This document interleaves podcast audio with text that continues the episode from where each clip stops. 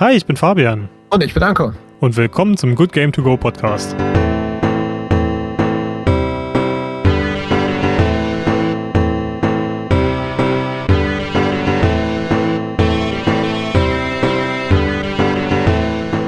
Hallo zusammen und heute heißen wir euch willkommen in den Hades, in die Unterwelt.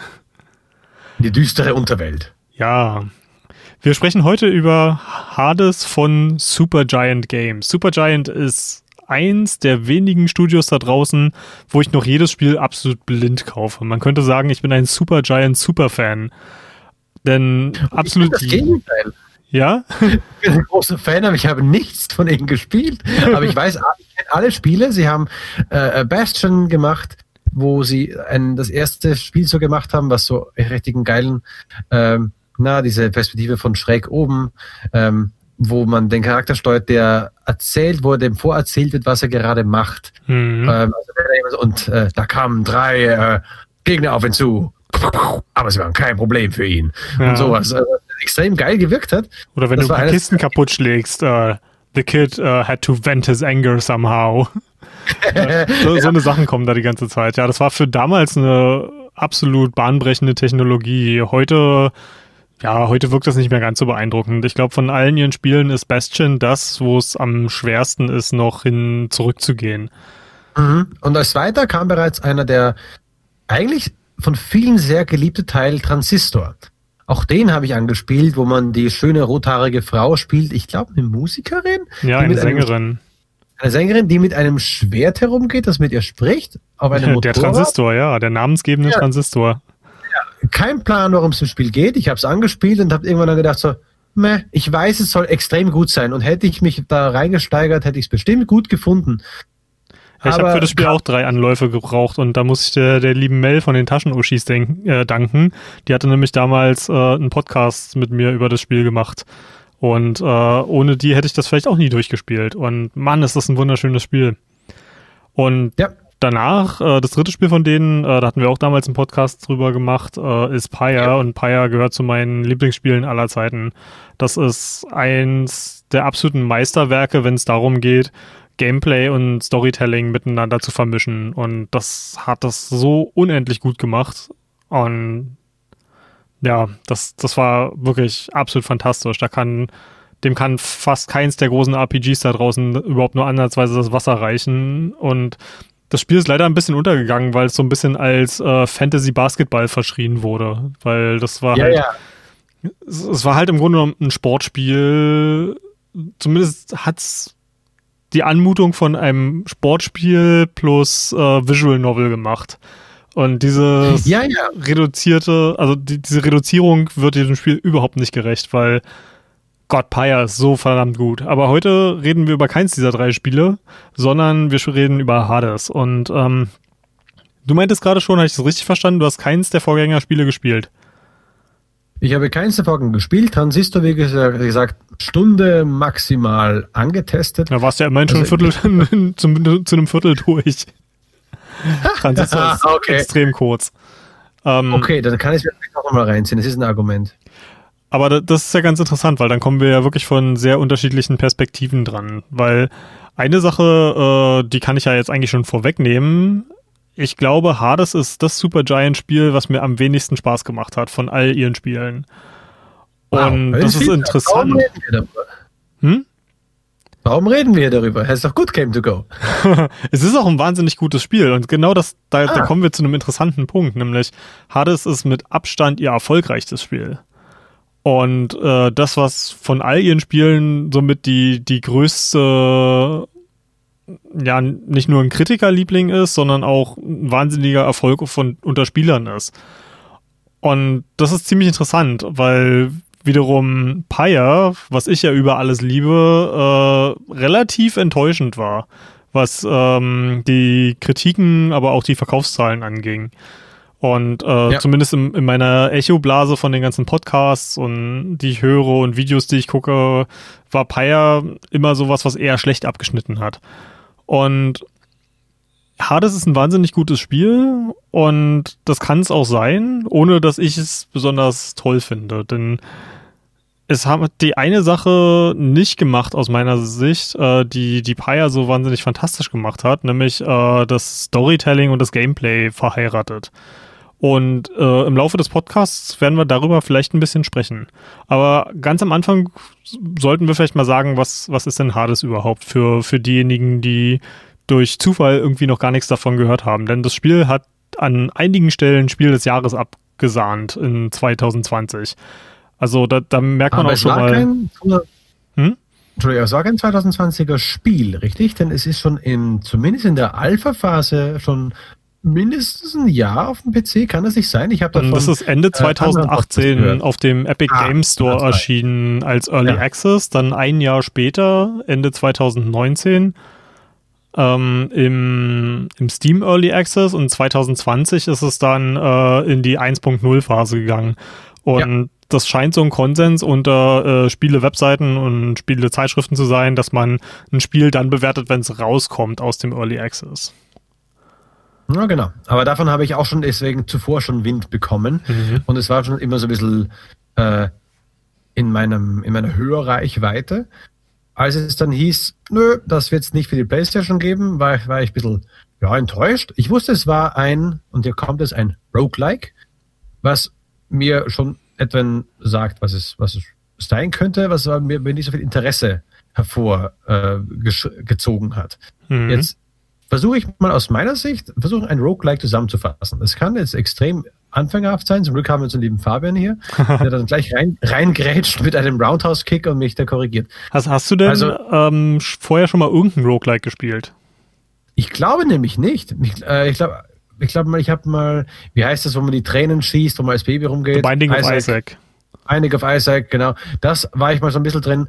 Aber das habe ich nicht so ganz krass angezogen. Ich habe ich maximal zwei weitere Spiele, die mir jetzt gerade nicht einfallen und die etwas älter sein müssten, hm. äh, gespielt, wo man durch diese Dungeons durchgeht. Und hier kommt die Zusammenfassung von einem Roguelike für mich.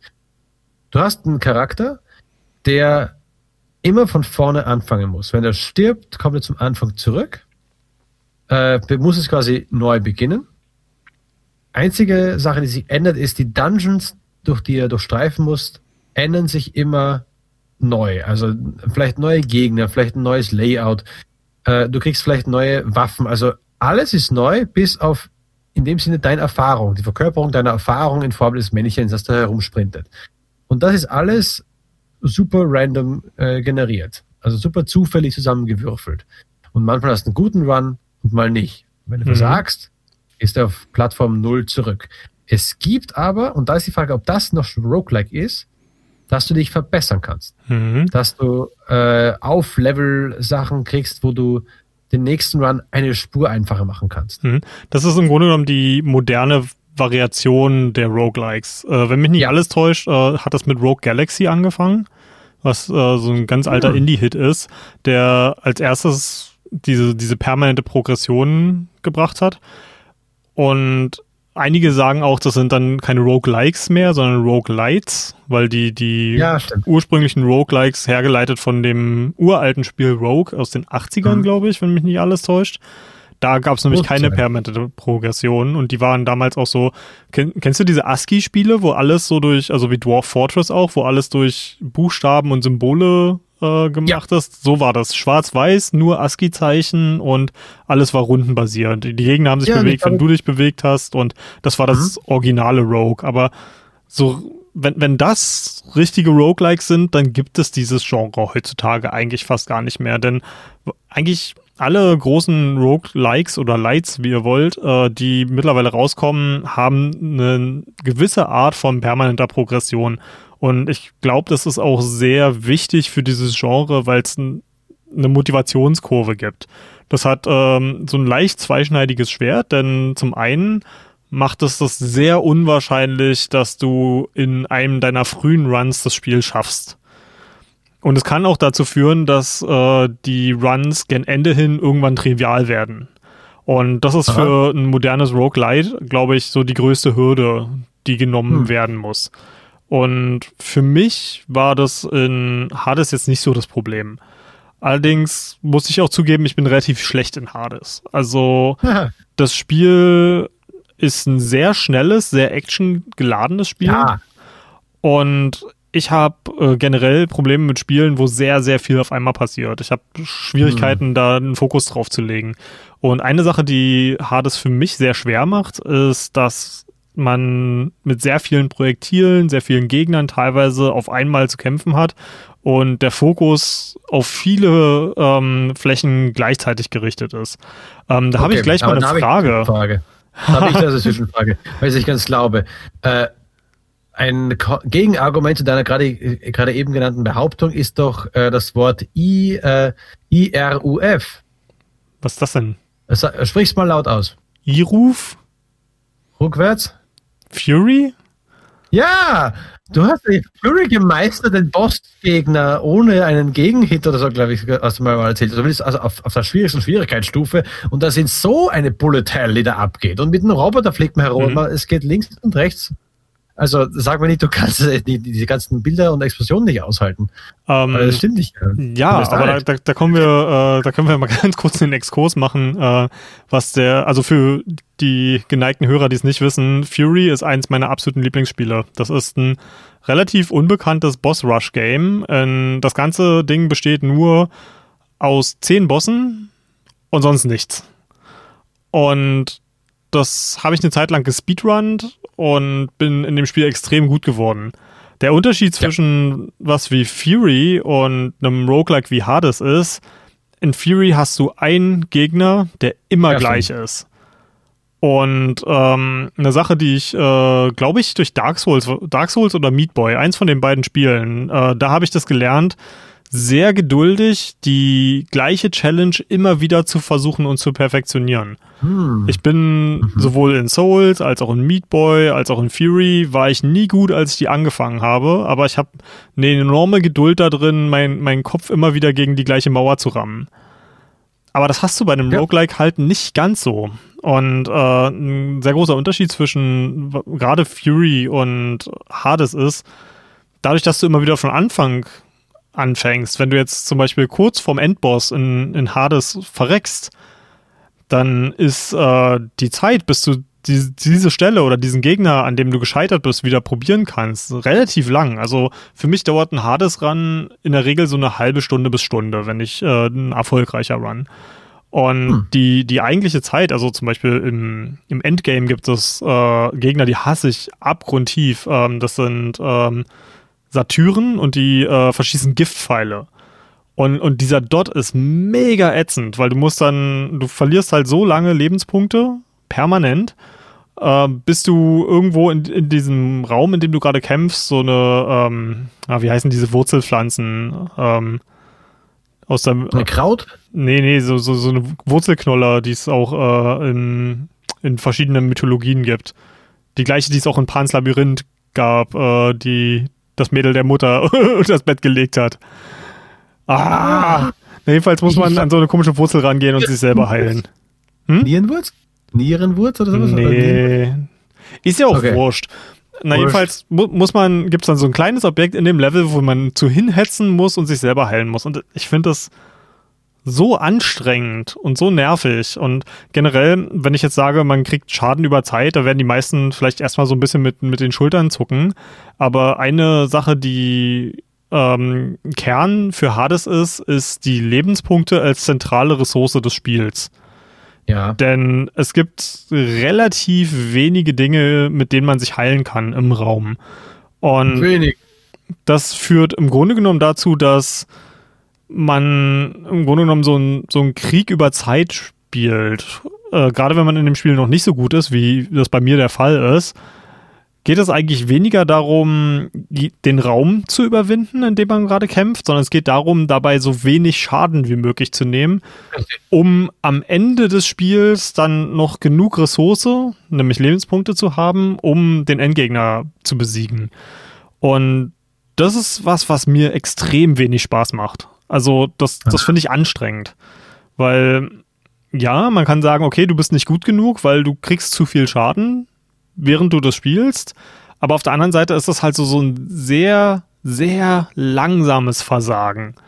Wenn ich jetzt zum Beispiel. Ja, man merkt langsam, oh Kacke, 30 Leben weniger, ja. bin fast tot. Also, das ist extreme Gegenbeispiel, was wir auch schon erwähnt hatten, wäre jetzt zum Beispiel ein Super Meat Boy.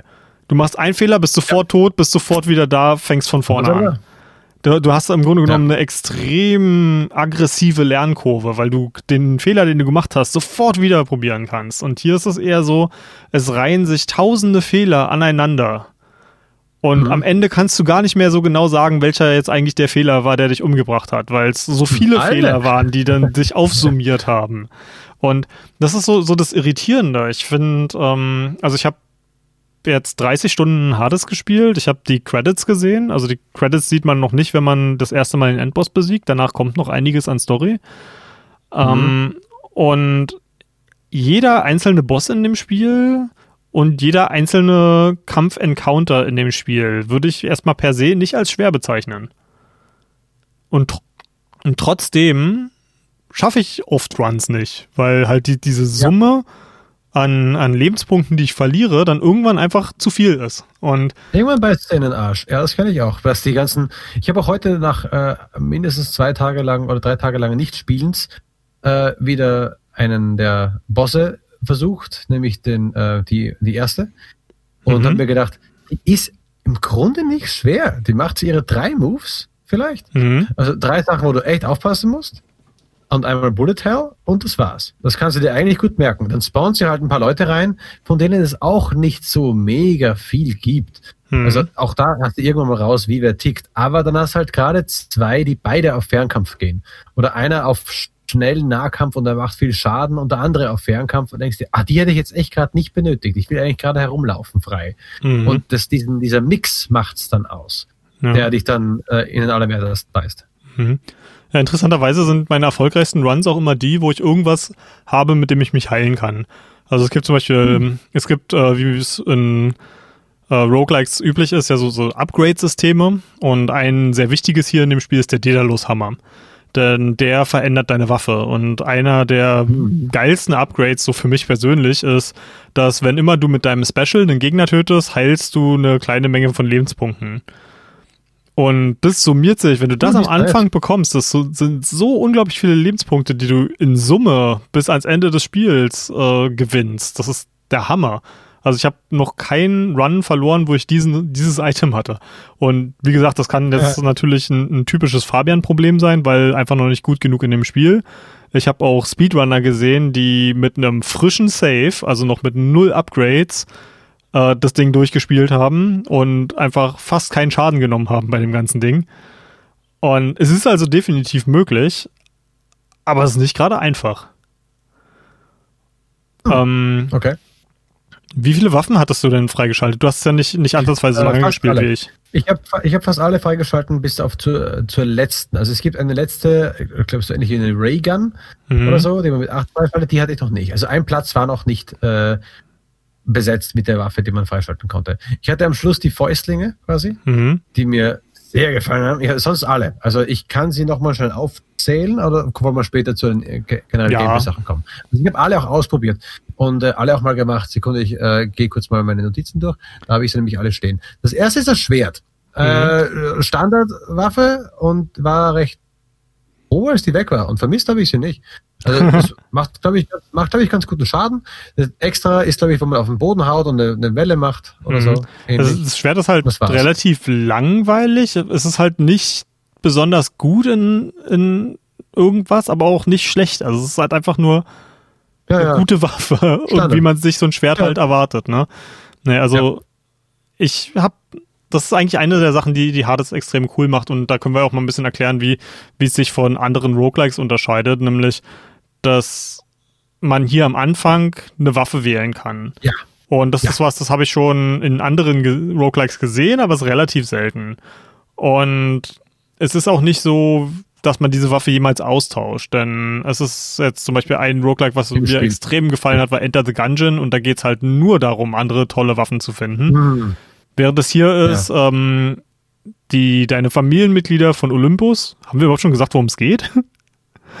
Zagreus, äh, unser Hauptcharakter, versucht aus dem Hades zu entkommen, äh, weil er mit seinem Papa genau. Hades äh, einen, einen Familienstreit hat.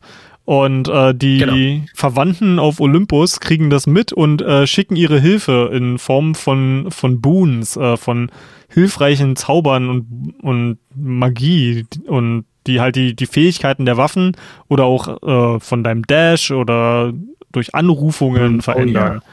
Und das, das kann, kann den Run massiv verändern. Aber man hat halt immer die Wahl, welches Grundmoveset möchte man mit seinen ja. Waffen haben. Und von dort verändert sich das extrem. Also wir, wir können es ja einfach mal am Hand äh, von einem Schwert durchdeklinieren. Äh, es gibt jetzt zum ja. Beispiel die Möglichkeit, äh, Dionysus, ähm, der, der Gott des Weines, hat äh, extrem ja, viele Fähigkeiten mit, ähm, mit Schaden über Zeit, weil man die Gegner vergiftet ja. mit zu viel Wein. Äh, die Fähigkeit heißt auch passenderweise Hangover.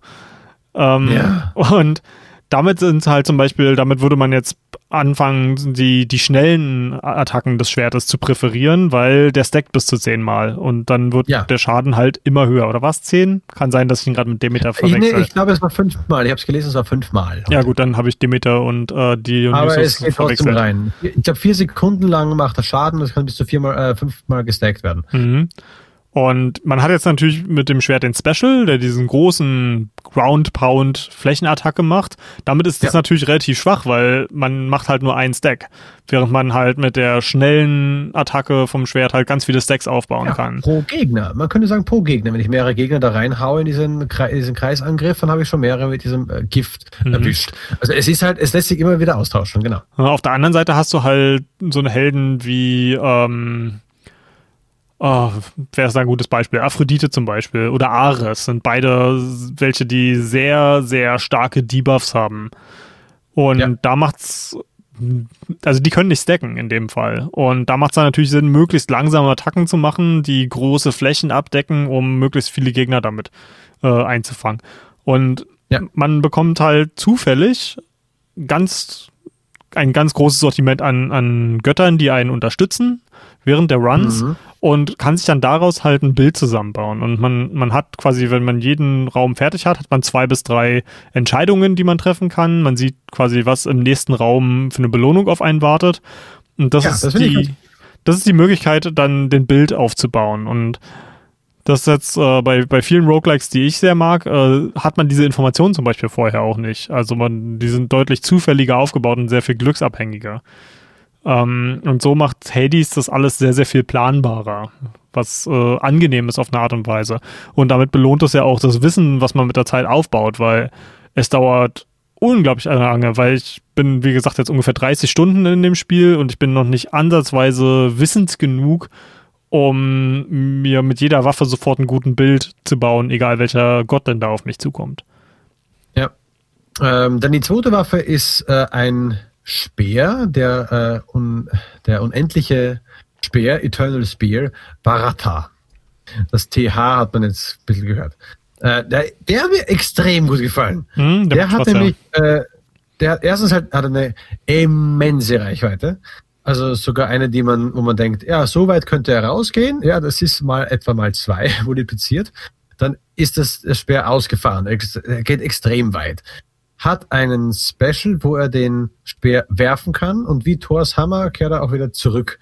Was eine coole Sache ist, hast du einen, äh, wenn du das aufgelevelt hast bei dir selbst, du kannst dich ja, wenn du in deinen im, in der Home-Basis quasi bist, in deinen Schlafgemächern, kannst du dich vor den Spiegel der Nacht stellen und kannst dir ein paar Specials anlocken.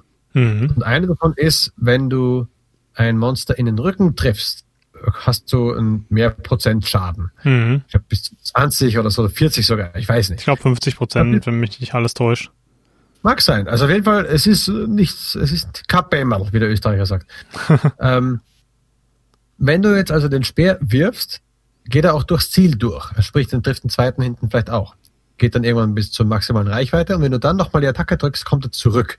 Was heißt, er geht durch den Gegner von hinten nochmal durch und das macht auch diesen Schaden von äh, hinten angreifen. Das fand ich da auch ex extrem praktisch. Mhm. Wenn ein Gegner eben Schaden hatte und ich wollte ihn auf Abstand halten, habe ich halt auf ihn zugespammt, den Speer. Und immer wieder hat es einen Schaden von hinten gegeben, was äh, das sich sehr gut summiert hat. Also Speer war klasse. Ja. Ja, was ich. ich bei dem Speer nicht so mag, ist die aufgeladene Attacke. Die habe ich fast nie gemacht. Weil War das die auch dieser Herumschlag? Ja, das ist so ein Rundumschlag und der hat im Grunde genommen fast immer dazu geführt, dass ich Schaden genommen habe, weil Stillstehen hm. ist eine Sache, die man in, die in Hades sehr schnell bestraft wird. Ja. Es sei denn, man spielt Schild. Ja. Schild ist äh, sehr gut, wenn man äh, gerne Verschnaufpausen mag. Das hat nämlich den großen Vorteil, dass man äh, eine aufladende Attacke machen kann und währenddessen alles von vorne blockt.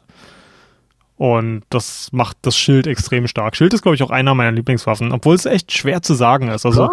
Ich würde jetzt gar nicht mal so alle Waffen im Detail durchgehen, ansonsten sitzen wir nämlich morgen noch hier, denn äh, das, was du ja noch gar nicht äh, gesehen hast, dann durch, durchs Freischalten, mhm. jede Waffe hat nämlich noch Aspekte, die man freischalten kann, was dann den Spielstil der Waffe massiv verändert. Und darüber kommt schon extrem viel Langzeitmotivation auf. Ähm, eine Sache, die dann allerdings wiederum im Vergleich zu anderen Roguelikes ähm, dem Ganzen ein bisschen schadet, ist, ja. es hat relativ wenig Vielseitigkeit innerhalb der Runs.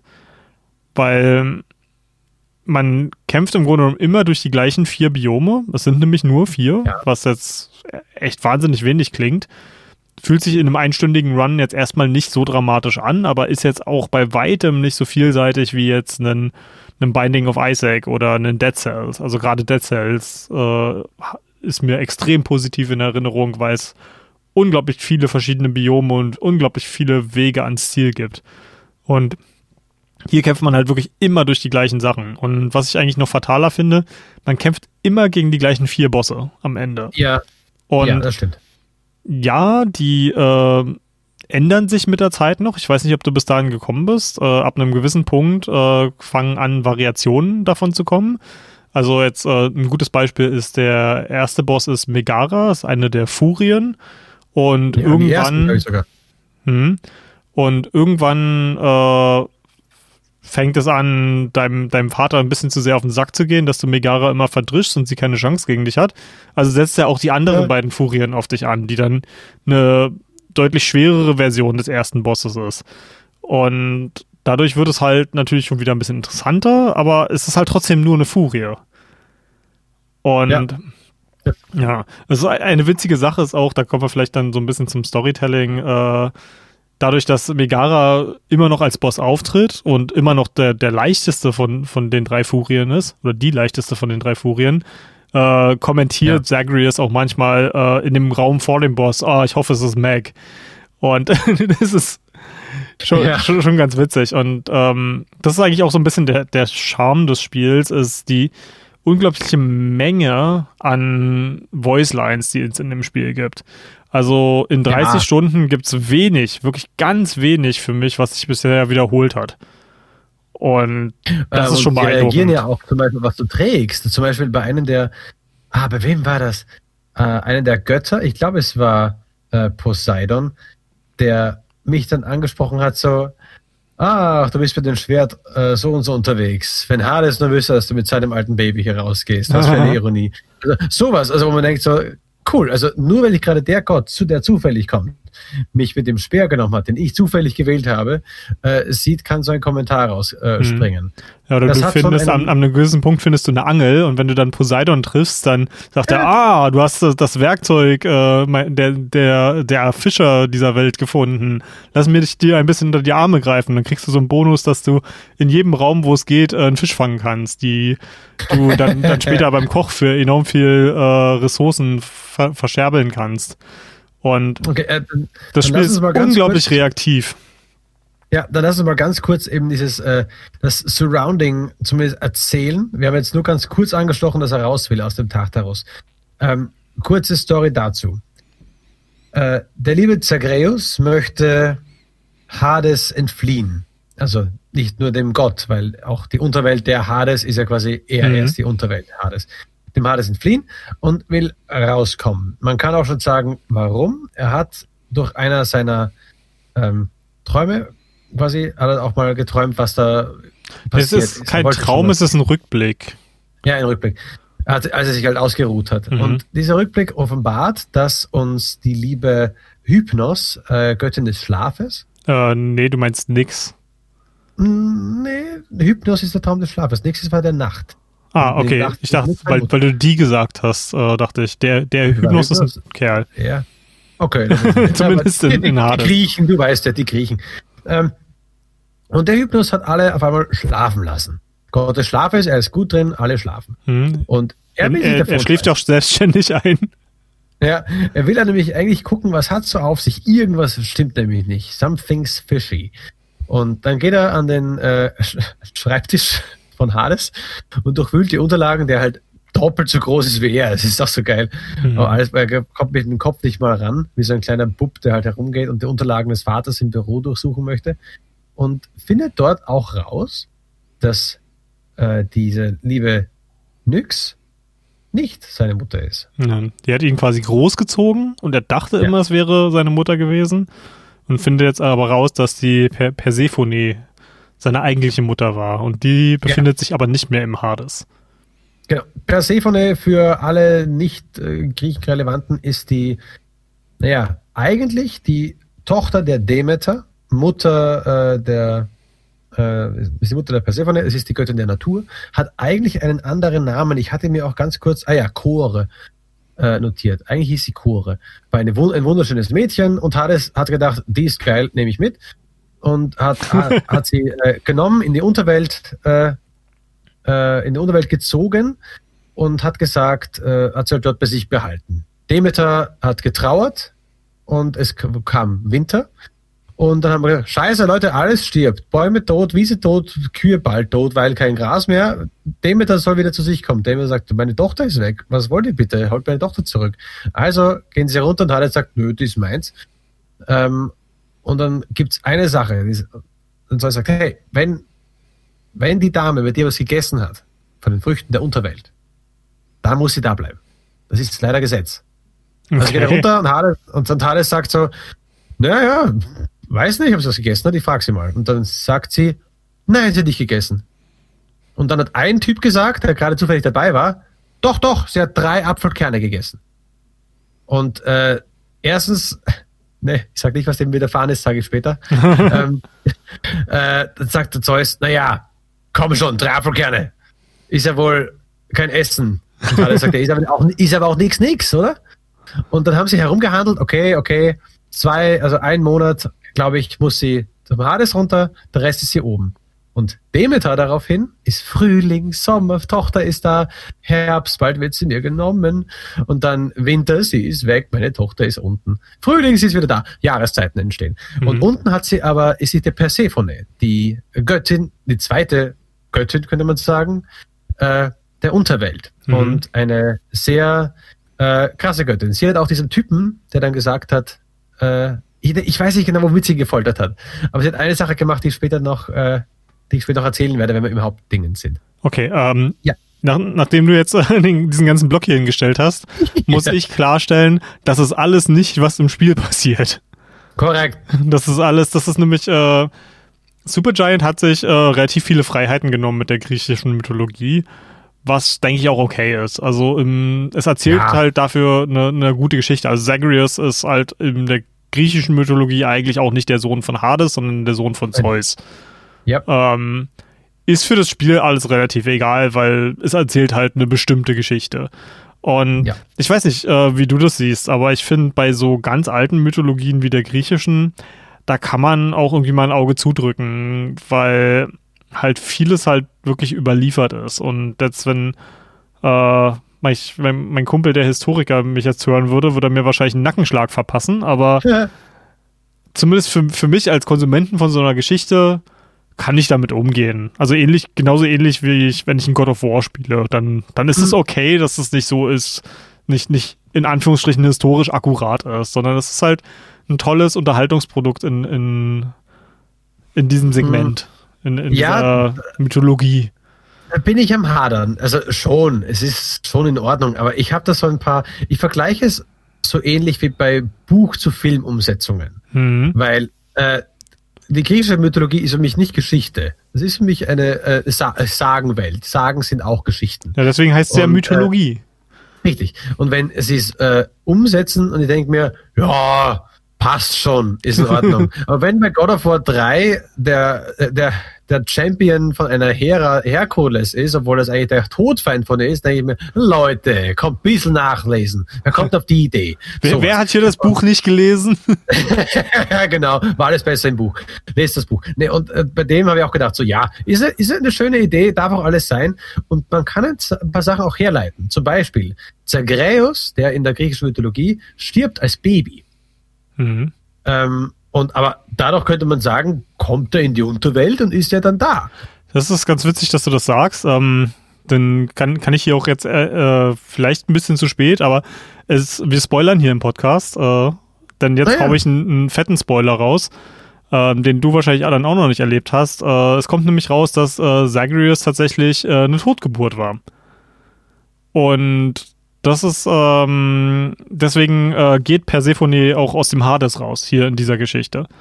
Weil ähm, der Hades ihr gesagt hat, okay, dein, dein Sohn ist tot. Und äh, sie dann einfach den, das nicht ertragen konnte, weiterhin in der Unterwelt zu sein. Und äh, Nix hat mit ihrer Magie tatsächlich ihm Leben eingehaucht. Das heißt, er ist erst wieder zum Leben erwacht, als Persephone schon weg war. Und deswegen mhm. wusste sie nie, dass sie überhaupt einen lebendigen Sohn hat. Was auch den ja. Äh, ersten Kontakt mit ihr wahnsinnig äh, interessant macht. Und da, da kommen wir so ein bisschen zu, zu meinem Hadern mit der Art und Weise, wie Hades eine Geschichte erzählt. Weil die, die Art und Weise, wie Supergiant Geschichten erzählt, ist einer der Gründe, warum ich das Studio so liebe. Aber obwohl sie hier einen echt guten Job machen, glaube ich, ist das Roguelike als Genre einfach extrem schlecht darin, Geschichten zu erzählen. Und erstmal auf, auf der positiven Seite, was macht äh, Hades extrem gut? Wir hatten ja schon erwähnt, dass das einfach unendlich viele Voicelines hat, die auch wahnsinnig reaktiv sind. Also ja. du wirst jeden Run, wirst du neue Sachen über die Geschichte erfahren. Es gibt immer wieder neue Dialoge, es gibt neue zufällige Begegnungen, Leute, mit denen du sprechen kannst. Und das ist, was das angeht, wahnsinnig dicht. Aber das funktioniert für mich nicht lange, weil sobald ich äh, Hades, den Endboss von, von Hades, ähm, mehrfach ähm, besiegen konnte und auch auf eine wirklich regelmäßige Art und Weise besiegen konnte, wurde das für mich so zu einem, okay, ich spiele jetzt 40 Minuten bis zu einer Stunde, um wieder zu Persephone zu kommen, um drei neue Dialogboxen zu bekommen. Also in dem hm. äh, Fall wurde es dann fast schon zu so einer Visual Novel, wo man eine Stunde lang Busywork machen musste, um die nächsten drei Zeilen zu kriegen. Und das empfand ich persönlich als extrem unbefriedigend. Ähm, Gerade weil, weil für mich war das zumindest zu, bis zu dem Zeitpunkt, wo man die Credits gesehen hat, ähm, war die Story für mich eigentlich so der Sache, eine der Sachen, die ich erfahren wollte. Und das ging mir einfach alles viel, viel zu langsam. Und hm. interessanterweise, jetzt, nachdem ich das Spiel komplett durchgespielt habe, geht es mir gar nicht mehr so. Weil die Story ist jetzt erzählt und jetzt spiele ich es eigentlich nur noch am, am Spaß des Spiels durch. Und deswegen habe ich die, dieses, dieses Empfinden nicht mehr. Ähm, denn wenn wir jetzt schon ja am Spoilern sind, äh, man muss, um an das, das richtige Ende zu kommen, also man hat quasi ein erstes Ende, wenn man Hades zum ersten Mal besiegt und seine Mutter findet. Ähm, und dann stellt sich heraus, sagt er, es kann nicht bei seiner Mutter bleiben, denn er kann als Kreatur der Unterwelt nicht in der Welt der Lebenden überleben. Ähm, und stirbt immer nach kurzer Zeit. Und hm. muss sich quasi jedes Mal den Weg wieder herauskämpfen. Äh, Deswegen ist es eigentlich wiederum das, da passt das Roguelike sehr schön zu so einer griechischen Tragödie. Er ist halt wie Sisyphus, der den, den äh, Stein Nein, immer wieder hochwälzen nach hochwälzen muss, ist er derjenige, der sich immer wieder herauskämpfen muss. Was wahnsinnig toll gemacht ist, finde ich. Also da, da auf die Art und Weise haben sie schon wieder einen echt coolen Kniff gemacht. Und ähm, ich keine Ahnung, ich glaube, ich habe das jetzt zehnmal durchgespielt, also zehnmal Hades besiegt und Persephone getroffen, bis ich dann zum Bahnende gekommen bin.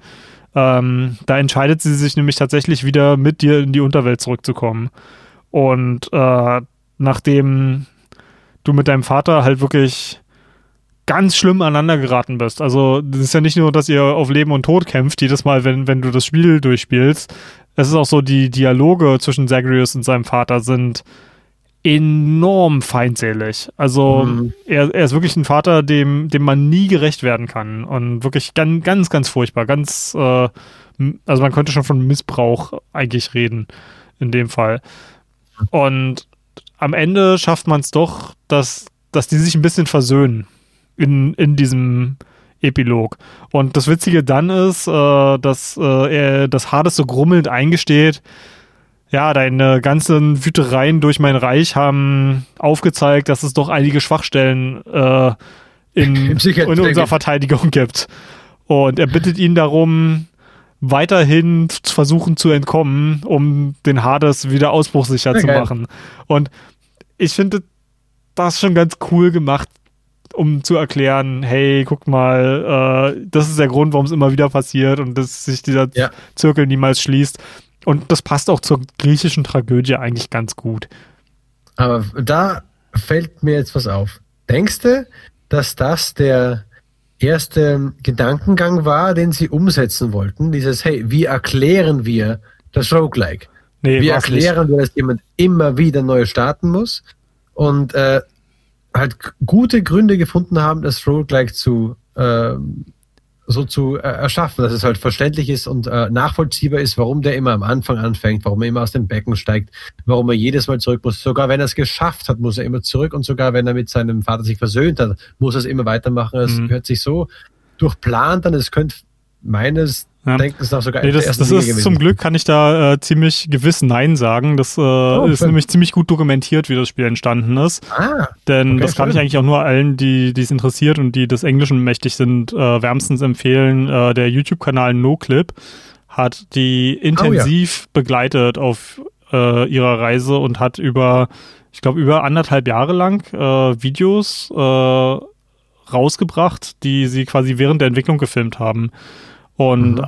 ich finde find ganz interessant, warum sie äh, einen Early Access Roguelike gemacht haben, denn das war viel mehr daraus basiert, dass sie einen, ähm, einen anderen Arbeitsprozess haben wollten, weil Pyre war wohl das Spiel, an dem sie am längsten gearbeitet haben und das einfach extrem, also auch schon diese extrem detaillierten Verflechtungen hat, die es auch in Hades gibt. Ähm, ja. Äh, was ähm, meinten Sie in der, der einen Doku, es gibt wohl ein Ende.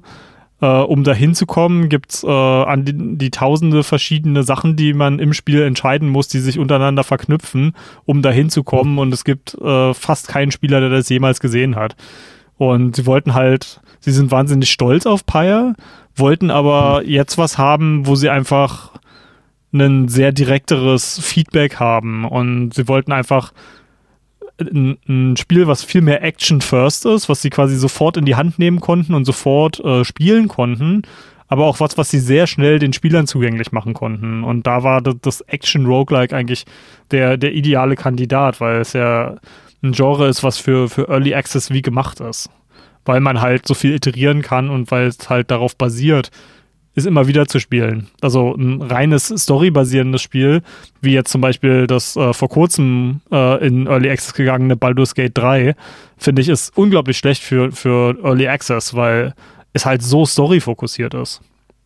Mhm. Ein weiterer Vorteil ist ja auch, dass man schnell alles, also alles Gameplay-technische sieht. Eben, man hat äh, hier in dem Falle von den Waffen nur der Nachteil, dass man sie erstmal freischalten muss. Aber eben die ganzen Fähigkeiten und so, die sind recht schnell freigeschalten. Bei einer Geschichte also legen wir ein Last of Us, wie lange dauert es, bis man den Molotov-Cocktail kriegt? Oder bis man den Shotgun kriegt. Und äh, hier hast du am Anfang, hey, jetzt hast du mal den Shotgun, hey, hast du mal das. Und man denkt sich so, oh, jetzt habe ich mal einen Raum, äh, den ich jetzt als erster gespielt habe und cool, die Fähigkeiten sind geil. Und da kann ich quasi die sofort testen. Also für ein, mhm. ein, äh, ein First äh, Access ist es, glaube ich, eine echt coole Sache, wenn man halt schnell weiß, wie reagieren die Spieler auf diese Waffe. Ist der Radius zu klein, zu groß?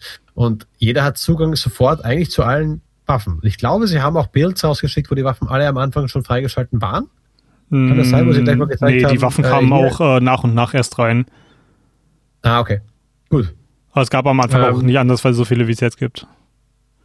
Ja, okay. Aber dann sind es meiner Meinung nach ja auch nur diese sechs Waffen gewesen und du hast noch gesagt, jede Waffe hat noch. Genau, jede Waffe hat insgesamt vier Aspekte. Einmal den einen, mit dem man, den man von Anfang an hat und dann noch drei, die man weiter freischalten kann.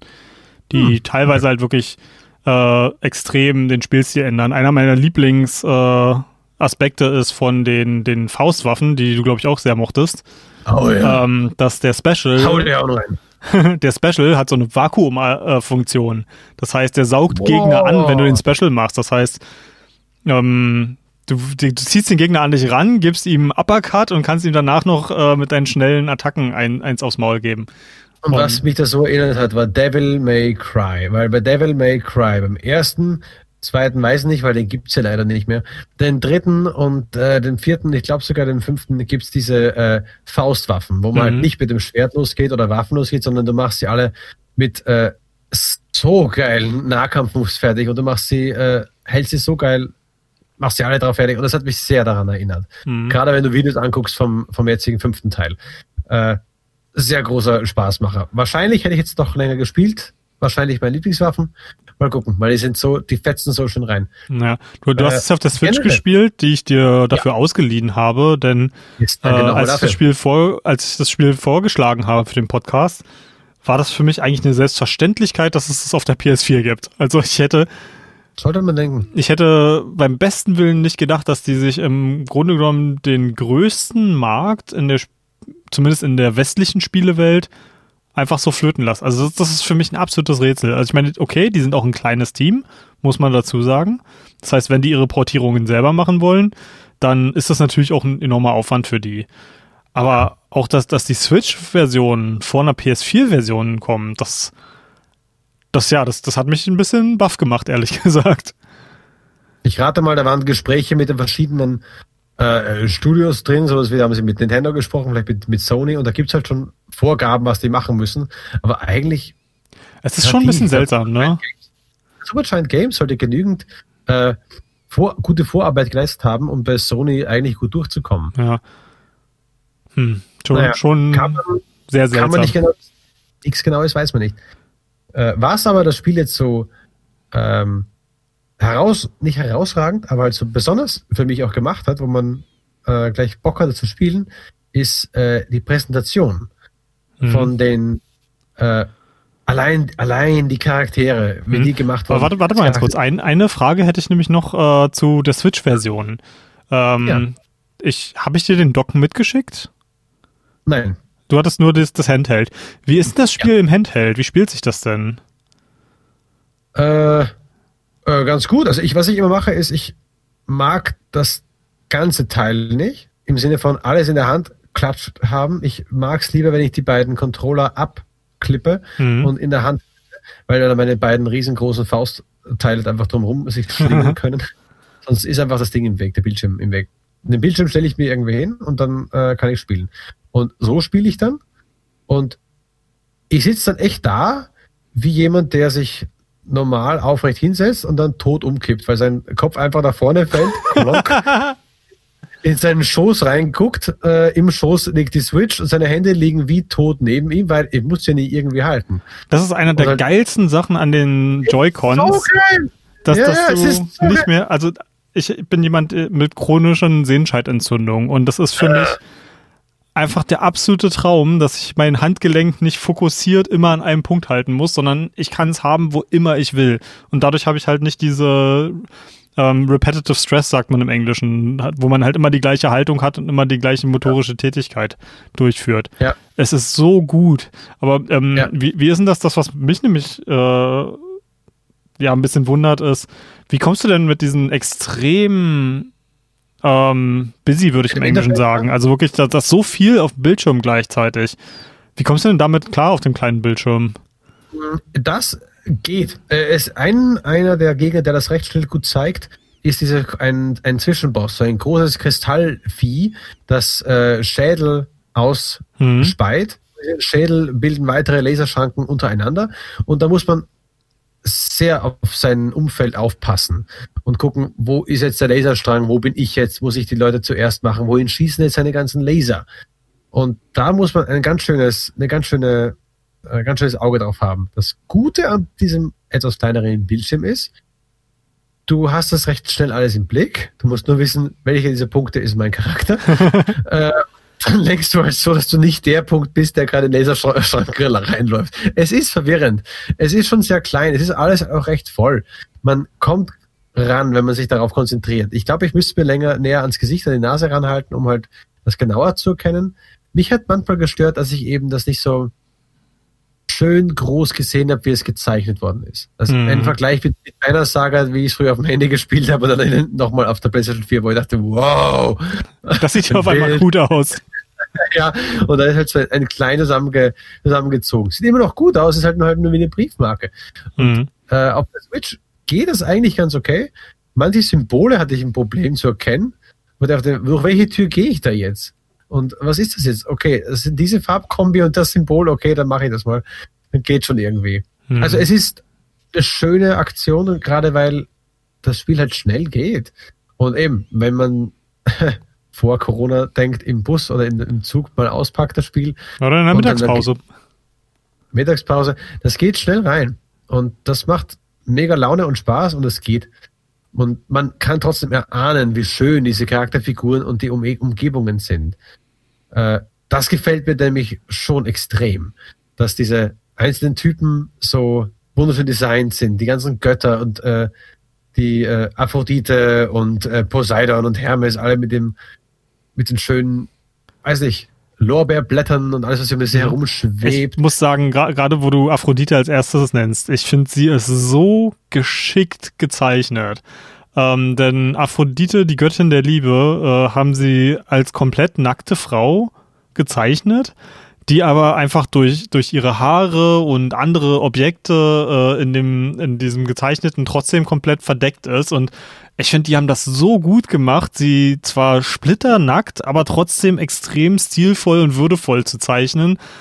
Das ist, oh, das ist einfach fantastisch. Oder auch Dionysos mag ich auch extrem gerne, den, den Gott des Weines, wie er quasi auf so einem Schemel sich zurückfläzt mit einer, einer Flasche Wein und Trauben in der Hand und die sehen einfach alle so fantastisch aus. Hm? Und die Sprachen, also wenn, wenn Dionysus spricht, ist Sag my boy, da, da, da, ja. so, vollkommen lässig. Und jedes Mal, wenn er seinen Spruch vollendet hat, hörst du im Hintergrund so ein die ganzen Leute sich weghauen, voll die Trunkenbolde. Es ist so schön gemacht. Und fantastisch ist ja auch, äh, hast du jemals äh, einen der, der Duo-Skills bekommen?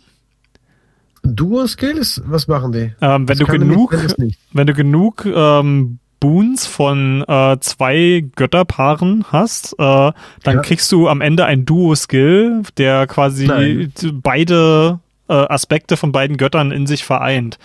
Oh. Und nein, nein, da gibt es extrem fantastische Builds, die du daraus machen kannst. So einer meiner Lieblingsbuilds, die ich im Internet gefunden habe, war, ähm, ich glaube, Ares und Zeus sind das zusammen. Oder irgendjemand mit Zeus auf jeden Fall, ist äh, so, so ein Dickkopfbild, wo du extrem viel äh, Revenge Damage stacken kannst. Äh, das ist, wenn immer wenn du Schaden bekommst, machst du irgendwas zurück und eigentlich jeder Gott hat ja, ja, da irgendwas.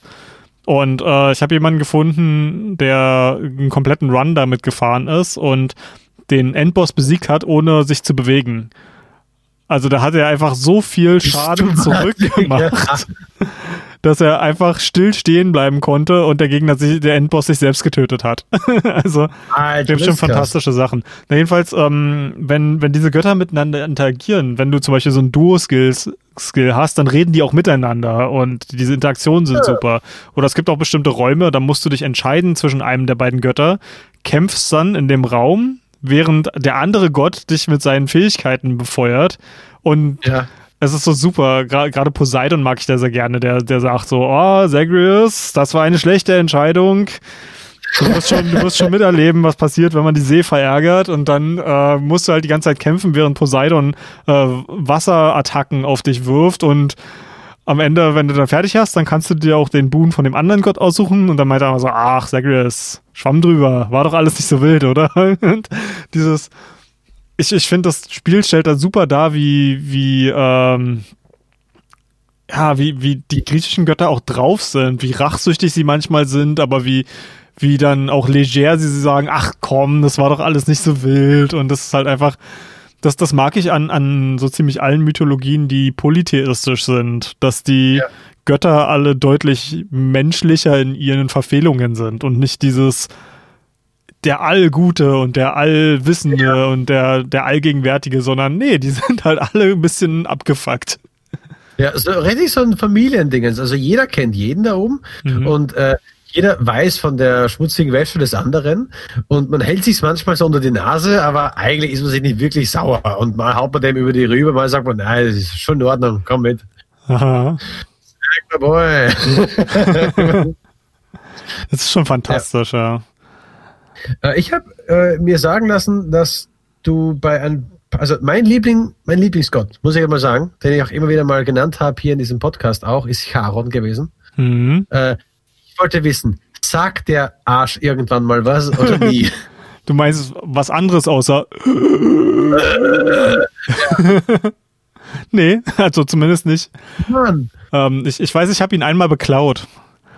Da, da hat er auch äh, okay. nur gesagt und äh, das war auch so eine tolle Interaktion. Dann Zagreus meinte, was, was, das war deins? Ich, ich wollte dich natürlich nicht beklauen, das lag hier einfach so rum. Und das ist zum Beispiel einer der, äh, der ähm, versteckten Bosskämpfe im Spiel. Und äh, mm. der hat, der hat mich auch besiegt. Und äh, wo dann Aha. Papa Hades auch äh, darauf reagiert hat, meinte, wirklich, selbst du solltest nicht so dumm sein, Charon zu beklauen. Und das ist, es ist herrlich, wie das Spiel reagiert. Also, ja. wir haben es ja jetzt schon öfter gesagt, und ich, ich werde dem aber auch nicht müde, das zu sagen, weil das Spiel reagiert auf absolut alles, was du machst. Und äh, ich habe, äh, ich glaube, mein längster Streak war, ähm, glaube ich, sieben Runs oder so, in denen ich nicht gestorben bin, indem ich äh, das Spiel durchgespielt wow. habe. Und ähm, du stirbst dann halt am Ende immer an natürlichen Ursachen. Und Hypnos, der quasi derjenige ist, der dich immer empfängt, wenn du in die Unterwelt kommst, der wird auch schon, hm, schon wieder diese natürlichen Ursachen. Ja, was das wohl ist, der kann sich das überhaupt nicht vorstellen, wie, wie ein, ein, der Sohn eines Gottes an natürlichen Ursachen sterben kann.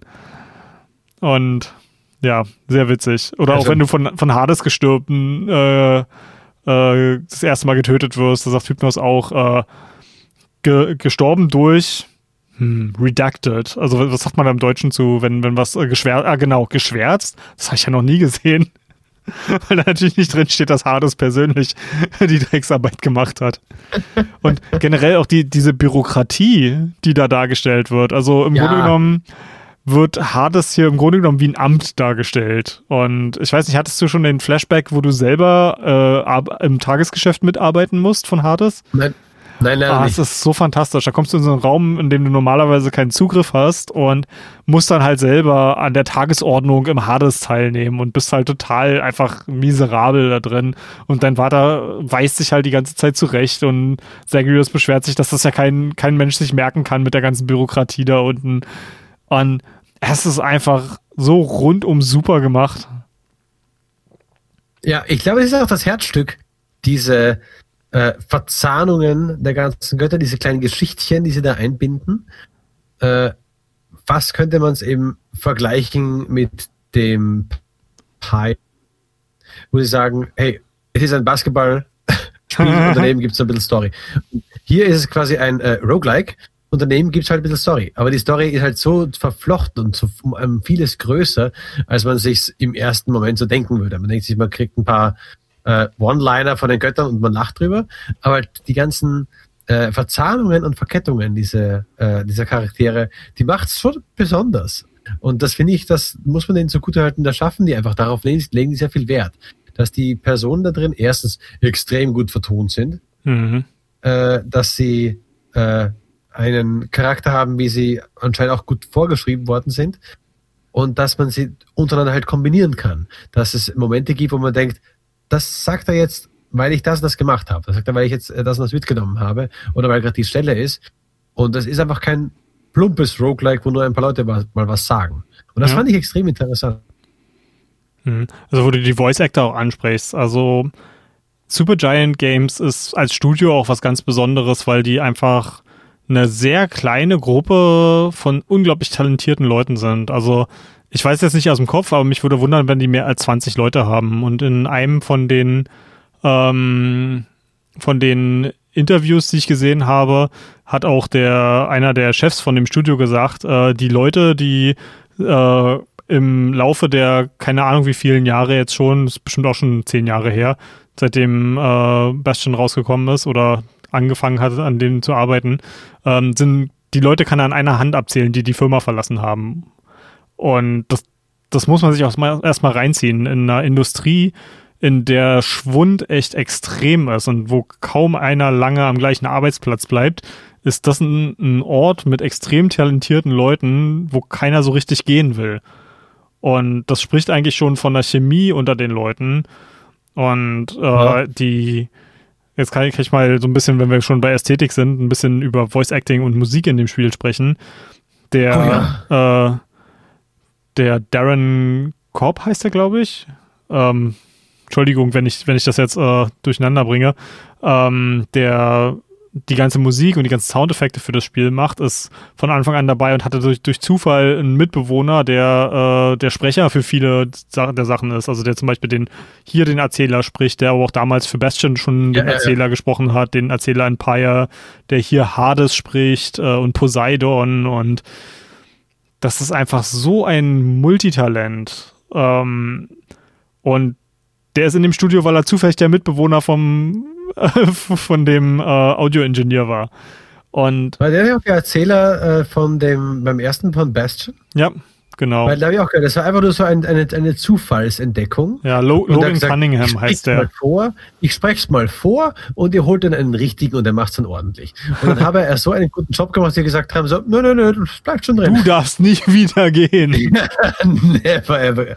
Genau. Ja, es ist ein bisschen wie bei, bei Senior Sa äh, Sacrifice, ne? Sacrifice, ja. Ja, äh, ja, mach, ähm, mach das hier mal kurz äh, als, als Platzhalter und dann auf einmal wird da eine, eine mega Performance draus. Obwohl ich da kurz einhaken muss, jetzt hast du es erwähnt, ich wollte später erwähnen, ich muss jetzt erwähnen. Senua's Sacrifice habe ich jetzt vor kurzem einen äh, Podcast gehört, einen kleinen, wo es um psychische Probleme ging und auch ihre Darstellung in Videospielen. Natürlich wurde Senua's Sacrifice genannt als fast alleiniges Einstellungsmerkmal. Und auch sie wurde da noch mit interviewt mit dem Macher des Spiels. Und es war so, dass er der Macher des Spiels und sie, sie kannten sich schon vor dem Spiel. Mhm. Und er hat gesagt, er hat eine, äh, er kannte jemanden, einen Freund, der psychische Probleme hat und hat äh, gedacht, na, wie könnte man das in ein Spiel einweben, dass man halt mehr darüber weiß, weil es halt nie so wirklich genannt worden ist. Und dann meinte sie, meinst du damit mich? Weil sie hat so psychische Probleme und auch gehabt und so ist ich in diesem Podcast ein bisschen aufgeplatzt und wo sie halt auch da gesagt hat, dass sie halt solche Probleme hatte und dass sie dann das halt erstmal machen wollte und was als die Rolle fast schon für sie auf den Leib geschneidert war. Mhm. Und vielleicht war sie Platzhalterin am Anfang, ja. Aber er hat anscheinend beim Schreiben dieses Spieles an sie erstmal auch gedacht, weil Ach, sie halt so eine war. Das fand ich extrem krass, weil sie das nämlich war, die diese Probleme hatte. Unsere deutsche äh, Actorin, die die ganzen Preise dann abgeräumt hat. Ja. Das, das war schon krass, ja. Auch wenn, ähm, ich habe in letzter Zeit auch mir noch mal ein paar Podcasts zu dem Spiel angehört. Ähm, das war so eine gleiche Verfehlung. Also ich meine, die alten Podcasts von uns sind ja momentan nicht im Netz, deswegen äh, schwamm drüber, aber so eine leichte Verfehlung, die wir damals auch gemacht haben, dass wir nicht so ein bisschen über die Problematiken von Senua's Sacrifice auch gesprochen haben. Ich habe mich nämlich äh, dann im Nachhinein noch viel mit dem Spiel auseinandergesetzt und äh, viel Kritik hat das Spiel auch äh, gerade an dem Ende von der, der Psychologen-Community geerntet. Ähm, was man zumindest erwähnen konnte. Aber über das Spiel sprechen wir ja gerade nicht. Und ähm, so wie ich uns beide kenne, werden wir, wenn Senua's Saga rauskommt, das unter Garantie auch besprechen. Also kann ich eigentlich nicht sehen, dass, dass wir nicht über dieses Spiel sprechen werden. Und da kann man das ja dann alles nochmal aufgreifen. Gerade weil mich da ja auch extrem interessiert, wie zum Henker sie eine Fortsetzung zu dem Spiel machen wollen. Also gerade bei einem Spiel, das so einen krassen Fokus auf psychische Krankheit setzt. Also hm, ich schwierig. Gehört, äh, ich habe nur gehört von dem Direktor selber, dass er es geplant hat, wir reden schon wieder aus seiner Sacrifice, ja. dass äh, es dadurch auch einen Kult geben kann durch solche psychischen Störungen. Hm. Schau, schauen wir mal. Ähm, immerhin reden wir immer noch über Mythologie. Ähm, ähm, ja. Äh, zurück zu äh, und Götter und so. Ja. Genau, und Untergrund und so. Genau. Ja, ja, genau. Äh, wir, äh, wir wollten, du wolltest auf die Musik zu sprechen kommen. Genau. Du warst nur im Sprecher, aber ich finde die Musik auch so geil. Es ist der auf der einen Seite der beste Super Giant Soundtrack zum reinen Hören für mich persönlich. also du, du hast die Spiele ja nicht gespielt, deswegen bist du vielleicht nicht ganz so äh, vertraut mit der Musik, aber alle Supergiant Soundtracks haben extrem gute Soundtracks. Ich ähm, habe sehr viel gehört über das zweite, über, über, Transistor, dass das eine extrem gute Musik haben soll. Ja, da, da ist das, glaube ich, auch am, mit Abstand am besten in die Story eingebunden, weil es hat, oh. Transistor hat, glaube ich, von allen das mit den meisten Songs, die Lyrics haben. Und ah, okay. ähm, die werden tatsächlich, das sind Songs, die die Protagonistin auch singt. Das sind ihre Songs ja. in dieser Welt sozusagen. Und das macht das nochmal zu was ganz Besonderem, aber auch schon in Bastion gibt es zwei Songs, da, da kriege ich heute noch feuchte Augen, wenn ich die höre, weil die oh. einfach A, extrem emotionale Songs sind, aber auch auf den Moment im Spiel, der eine extrem starke Wirkung hat. Das, das funktioniert einfach super gut. Und ähm, Pyre auch, obwohl da schon nicht mehr ganz so sehr. Äh, Pyre hatte einen wahnsinnig vielseitigen Soundtrack aber der, der hat mich emotional irgendwie nicht ganz so getroffen, auch wenn mich das Spiel selber emotional enorm mitgenommen hat. Ähm, und jetzt hier sind wir irgendwie an einem ganz anderen Extrem angekommen, wo das ganze Spiel hat so mittelalterlich angehauchten Metal. Und ähm, das ist halt extrem rockig, also so, so, so, so chunky Gitarre, wenn du so Palm Mutes machst, also wirklich so, hat so, so, einen, so einen tiefen, grummeligen Sound. Und dazu äh, hat der, der Darren halt noch ähm, sowas wie eine Oud gespielt oder so, das ist so quasi so der mittelalterliche Vorgänger von, von der Gitarre. Und ähm, im, das wird in vielen nahöstlichen Ländern, also in der Türkei zum Beispiel, da, da kenne ich noch einige, die, die das heute noch als, als Volksinstrument spielen. Und es gibt dem halt so einen ganz eigenen Klang, den du mit einer normalen Gitarre nicht hören würdest. Und diese Kombination mhm. aus einem sehr, sehr alten Instrument mit elektrischer Gitarre super geil. Und äh, jetzt muss ich kurz ein bisschen nerdig werden, denn äh, als Bassist muss ich jetzt einfach mal sagen, die Basslines in Hades, die sind so unendlich groovig. Ähm, eine Sache, die ich, die ich mega geil finde, also gerade ich als Bassist, wenn du eine Stage geschafft ja. hast, dann cutten alle Stems, also Stems nennt man die einzelnen äh, ähm, Lagen, die einzelnen Instrumente, die einzelnen Schichten des Soundtracks, alle aus, bis auf der Bass. Und du hast dann so, so einen ver verzerrten Bass, der dann noch so, so vor sich hin groovt, bis du in den nächsten Raum gehst. Und das ist, manchmal bin ich tatsächlich irgendwie noch so 20, 30 Sekunden im Raum geblieben und habe den Kopf mit, mitgewippt. Einfach, weil, weil der, der geht so, der, das ist körperlich. So, so gut ist der, so, so geiles Timing hat der. Und, mhm. ähm, mich hat, mich hat die Musik am Anfang, ganz am Anfang, als ich angefangen habe, sehr überrascht weil mhm. ich in einer Unterwelt der, der griechischen Mythologie nicht mit Rockmusik gerechnet habe. nicht gedacht, dass da irgendwie ein Van Halen steht und seine Gitarre schwingt. Aber ich habe da gedacht, so, es passt irrsinnig geil rein und man, es, man vergisst sofort. Man ist sofort in diesem Groove drin und äh, geht sofort äh, äh in, in Angriffsmodus. Mhm. Und es, es mischt sich so gut zusammen.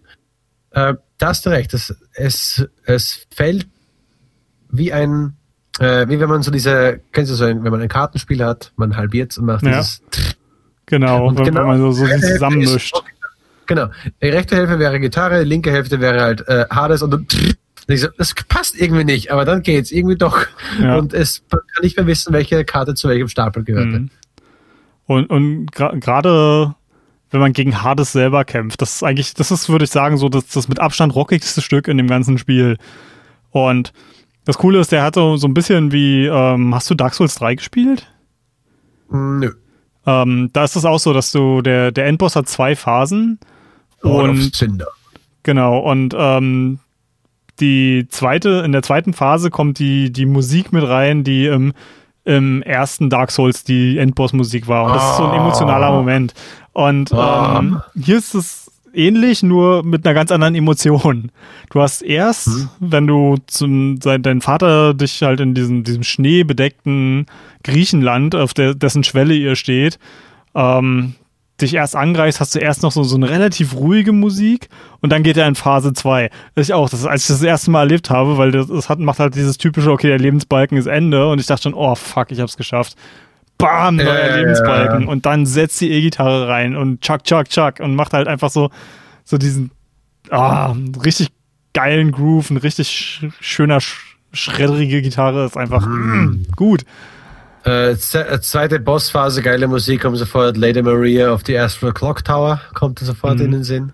Ja, bei, bei der habe ich nur hm. schlechte Erinnerungen. Mann, habe ich die gehasst. Ich weiß.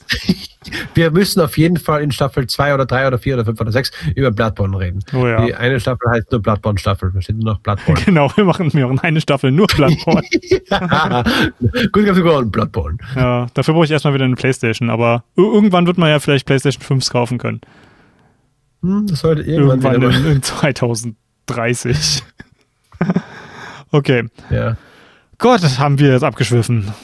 Ja, ähm, äh, was ich erwähnen wollte, du hast gesagt, man bekämpft den äh, Hades ähm, auf dem schönen schneebedeckten Grie äh, Griechenland. Heißt, ja. jetzt für jeden, der es nicht gespielt hat, ja, man kommt raus. Ja. Der Weg, der rausführt, führt äh, von Tartarus, den Asphodeliengrund, Elysium, zum Styx an die Oberwelt. Äh, da habe ich eine Spur mit dem, also mit dem Kopf geschüttelt, weil ähm, es war so schön aufgebaut. Wenn du es einmal geschafft hast, kommt es so eine komische Einblendung eines Baumes, der einen nach oben mhm. führt quasi. Ja. Und das äh, haben wir gedacht so, ja, das haben sie wahrscheinlich hier irgendwie auch an einem, am Weltenbaum der nordischen Mythologie so ein bisschen gemacht, dass ein, ein Baum, die Verästelungen nach oben und halt äh, so irgendwie, nee, nicht ganz, weil wer es nicht weiß, es gibt den Tartarus, und der Tartarus ist vom Hades nochmal so weit entfernt wie die Himmel zur Erde sagt man in der griechischen Mythologie. Und das ist halt wirklich der, da kommt, der letzte Dreck kommt darunter. Der, der es echt nicht verdient hat, tot zu sein, der einfach toter als tot sein sollte, die sind da unten. Also das, wow. die, letzten, die letzten Arschlöcher sind da unten. Da ist zum Beispiel der Sisyphos unten, der mit seinem Stein. Ähm, da ist auch unten der äh, äh, Tantalos, den gibt's auch. Äh, äh, Sisyphos ist ja mal sowas von einem Bro in diesem Spiel. Der ist. Was, was hat er für Fähigkeit? Was, was gibt er einem? Ähm, der gibt einem Geld ähm, oder ähm, diese anderen Währungen, die man als per für permanente Upgrades ausgeben ah, kann. Aber nicht nur das, der ist wahrscheinlich der netteste Charakter in diesem ganzen Spiel. Der ist immer gut gelaunt, der ist nie nimmt nie irgendwas übel. Selbst wenn er von den Furien gequält wird, sagt er, ach ja, ich, ich hoffe, wenn die Furien kommen und mich peitschen, dann ist es Mac, die haut nicht ganz so doll zu. Oder wenn er von, ja. von Thanatos zurechtgewiesen wird, dass er mir nicht helfen darf, ist er, ja, ja, lass das nur meine Sorge sein. Ist schon alles in Ordnung. Also er ist immer einfach nur nett. Weißt du, was der gemacht hat? Weißt du, was der gemacht hat, um das zu verdienen? Äh, nee, ich weiß es ehrlich gesagt gar nicht mehr. Er hat äh, den Tod verarscht. Er hat Hermes verarscht, zweimal. Also Hermes äh, ist nicht nur Götterbote und so weiter, sondern er geleitet auch, äh, doch ja, er geleitet auch die, die toten Seelen zur, äh, zum, zur Pforte. Ja. Er ist ein ganz netter Begleiter. Und ja, äh, der hat ihn halt zweimal verarscht. Erst hat er gesagt, ah, ich habe noch was äh, äh, vergessen, kannst du mir schnell was holen? Und Hermes geht dahin und er sperrt ihn ein. Und alle Leute lassen raus, dann äh, heißt aber, keine, jetzt, jetzt musst aber wirklich mitkommen in die Hölle. Okay, ja, ich komme mit. Und dann flüstert er seiner Frau zu, du, wenn ich jetzt äh, dann tot bin, dann äh, lass mich liegen, mach nix. Okay? Also keine, keine Erde, lass mir gleich einfach liegen, okay? Geht runter und sagt er, boah, schau meine Bitch-Frau an, dem lass mich ja da einfach liegen. Also nicht mal Beerdigung, was ist, was ist das hier? Ich kann keine Seelenruhe finden. Hermes, komm, komm schon, lass mich kurz rauf. Ich weiß sie kurz zurecht, dann bin ich gleich wieder unten. Und er, ja gut, geh rauf. Und er, hihi, und ist oben. Zweimal den Tod aus ausgetrickst und dafür muss er den Stein nach oben kugeln. Ja. Sehr lustig. Also die griechische Mythologie ist wirklich voll von Leuten, äh, die einem zeigen, dass man sich echt nicht mit den Göttern anlegen sollte. Und auch nee, am auch besten nicht mal in der Nähe von den Göttern sein sollte. Nein. Gar nicht, gar nicht mal und auch nicht testen, weil Tantalos kommt auch vor. Weißt, kennst, hast du den gesehen, Tantalos? Ähm, ja, ich habe ihn gesehen, aber er sagt mir überhaupt nichts als Charakter. Okay. Äh, auch Tartarus und der hat auch eine recht krasse äh, Art der Bestrafung. Erstens unsterblich. Zweitens steht in einem Brunnen äh, mit Wasser bis zur Hüfte, manche sagen bis zur Brust. So, und er kann sich runterlehnen und das trinken, kann er zumindest probieren, aber sobald er runtergeht, sickert das Wasser ab. Achso, nee, den habe ich nicht gesehen. Den gibt's auch im Spiel? Den gibt's im Spiel. Ich glaube, den Namen gibt's im Spiel. Ich habe geguckt, ob er drin ist und oh. dann stand da drin. Äh, an, als Charakter. Äh, und er hat über seinen äh, Kopf hängen die vollsten Äste mit Äpfeln. Ah, und ja, sobald er doch. hochgeht, kommt der Wind und macht weg. Ist ein ganz bekanntes Leidensbild. Ja. Genau. Er, der hat die Götter geprüft, indem er ihnen seinen Sohn vorge ge vorgesetzt hat als Speise. Und die haben gesagt, also erkannt, haben gesagt, Alter, Schwein, du. Und Ge- Geht's noch? Tartarus. Genau, geht's sogar. Okay, äh, das ist Tartarus. Also da kommen echt nur die, die ärgsten Bitches runter. Also dass er da startet, ist schon ein bisschen heftig. Mhm. Ähm, und dann gibt es den Asphodeliengrund. Und der Asphodeliengrund ist, glaube ich, das so, ja, da, da, da bist halt, da ist es schön und irgendwann bist halt verblichen. Alles in Ordnung. Ist Schön. jetzt nichts Das Schlimmes. ist ein Lavafluss. Ist Hades ist Kacke. Hades ist generell Kacke. Aber halt, Ja, also Asphodel ist As Asphodel ist das, was ich am ehesten noch mit der, äh, der biblischen Hölle vergleichen würde. Nee, die gibt's da nicht. Nee, Also die das gibt's so da nicht, aber das ist halt so, das sieht so aus, wie man sich die biblische Hölle so vorstellt, sag ich mal. Ja. Halt feurig, Lava. sich- Ja, diese Vorstellung gibt's an und für sich im griechischen Mythologie nicht. Aber ja, da hat's halt schon cool ausgesehen mit den Booten, die einen weiterbringen, nicht mehr Tore. Das fand ich auch sehr interessant. ja. Ähm, und dann das Elysium, das ist quasi das, hey, wenn es besonders geil war, kommst dahin. Ja. Und äh, da gibt's auch viele, also mit, äh, da darfst du auch länger verweilen und bleiben. Aber halt, ke- generell, keiner will tot sein. Also jeden, den man interviewt hat, also in der griechischen, laut griechischer Mythologie, haben alle gesagt, boah, lass mich der ärmste Bauer auf dem, erst, auf dem ärmsten Stück, La Stück Land sein. Es ist tausendmal besser, als hier der Beste unter den Schatten zu sein. Bitte. Ich, Ähm, ich finde, Elysium ist auch so ein, so ein toller, ich äh, weiß nicht, du bist du bist zum Minotauren gekommen oder auch zum Endboss von Elysium? Äh, nee, ich bin durch äh, im Elysium, bin ich nicht mal zum Minotaurus gekommen. Ah, okay. Ähm, denn äh, der End Endboss von Elysium ist, äh, ich weiß gar nicht, Theseus? Wie sagt man das auf. Deutschen? Ja.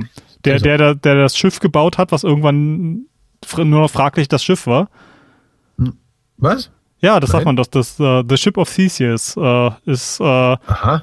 eine Sache, wenn man sagt, okay, er hat ein Schiff gebaut und über ein Jahr, glaube ich, zumindest was es ein Jahr war, hat er jedes einzelne Teil äh, des Schiffs ausgetauscht in Reparaturen und so. Ah, Ist es dann immer noch das Schiff?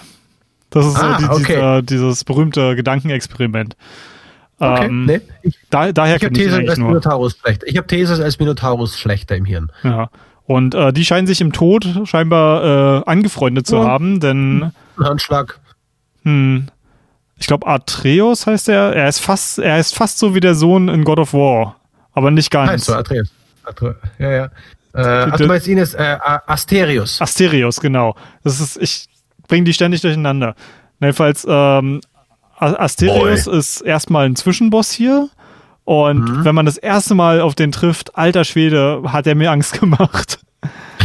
Mi- Mittlerweile ist der, der Kinderkram, aber da Oi. muss man halt auch erstmal hinkommen, ne? Also das ist halt, man lernt die Bosse halt irgendwann einfach. Also ich äh, habe jetzt eigentlich auch mit, mit äh, Theseus und Asterius im Doppelpack eigentlich auch kein Problem mehr. Und gegen die kämpft man immer in so einer riesengroßen Arena, wo an der Seite auch äh, die, die Schatten, die da sind, alle so, so Fahnen, so Fanfahnen für, für äh, ähm, Theseus ausgerollt haben und alle jubeln immer, Mhm. wenn, wenn er dir Schaden zufügt. Und das ist so ein richtig endgeiler Arena-Kampf und er ist halt so ein bisschen wie du, weil er ist halt dann auch ein Champion der Götter.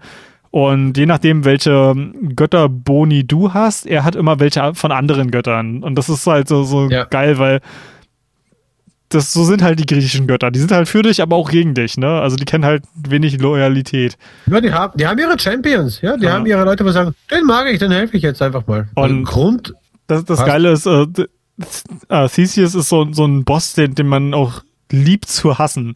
Weil es ist so ein Ja. arroganter Sack. Und es ist halt, er, er redet dich halt immer nur mit, mit Fiend an und er behandelt dich halt immer wie ein, einen grässlichen Dämon und äh, er als, als Krieger des Lichts ist seine heilige Pflicht, äh, dich auszumerzen und zu stoppen und der, der ist halt so, so unglaublich selbstgerecht und aber auf eine witzige Art und Weise. Und ach, es ist, es ist herrlich. Und äh, die in der Arena ist auch immer genau ein Schatten. Wenn, wenn du ähm, äh, ihn besiegt hast, dann haben alle Schatten so, so eine Frowny Faces über dem Kopf. Bis auf einer, der, der immer lacht und der hat dann auch so, so eine Fahne von Zagreus ausgehängt.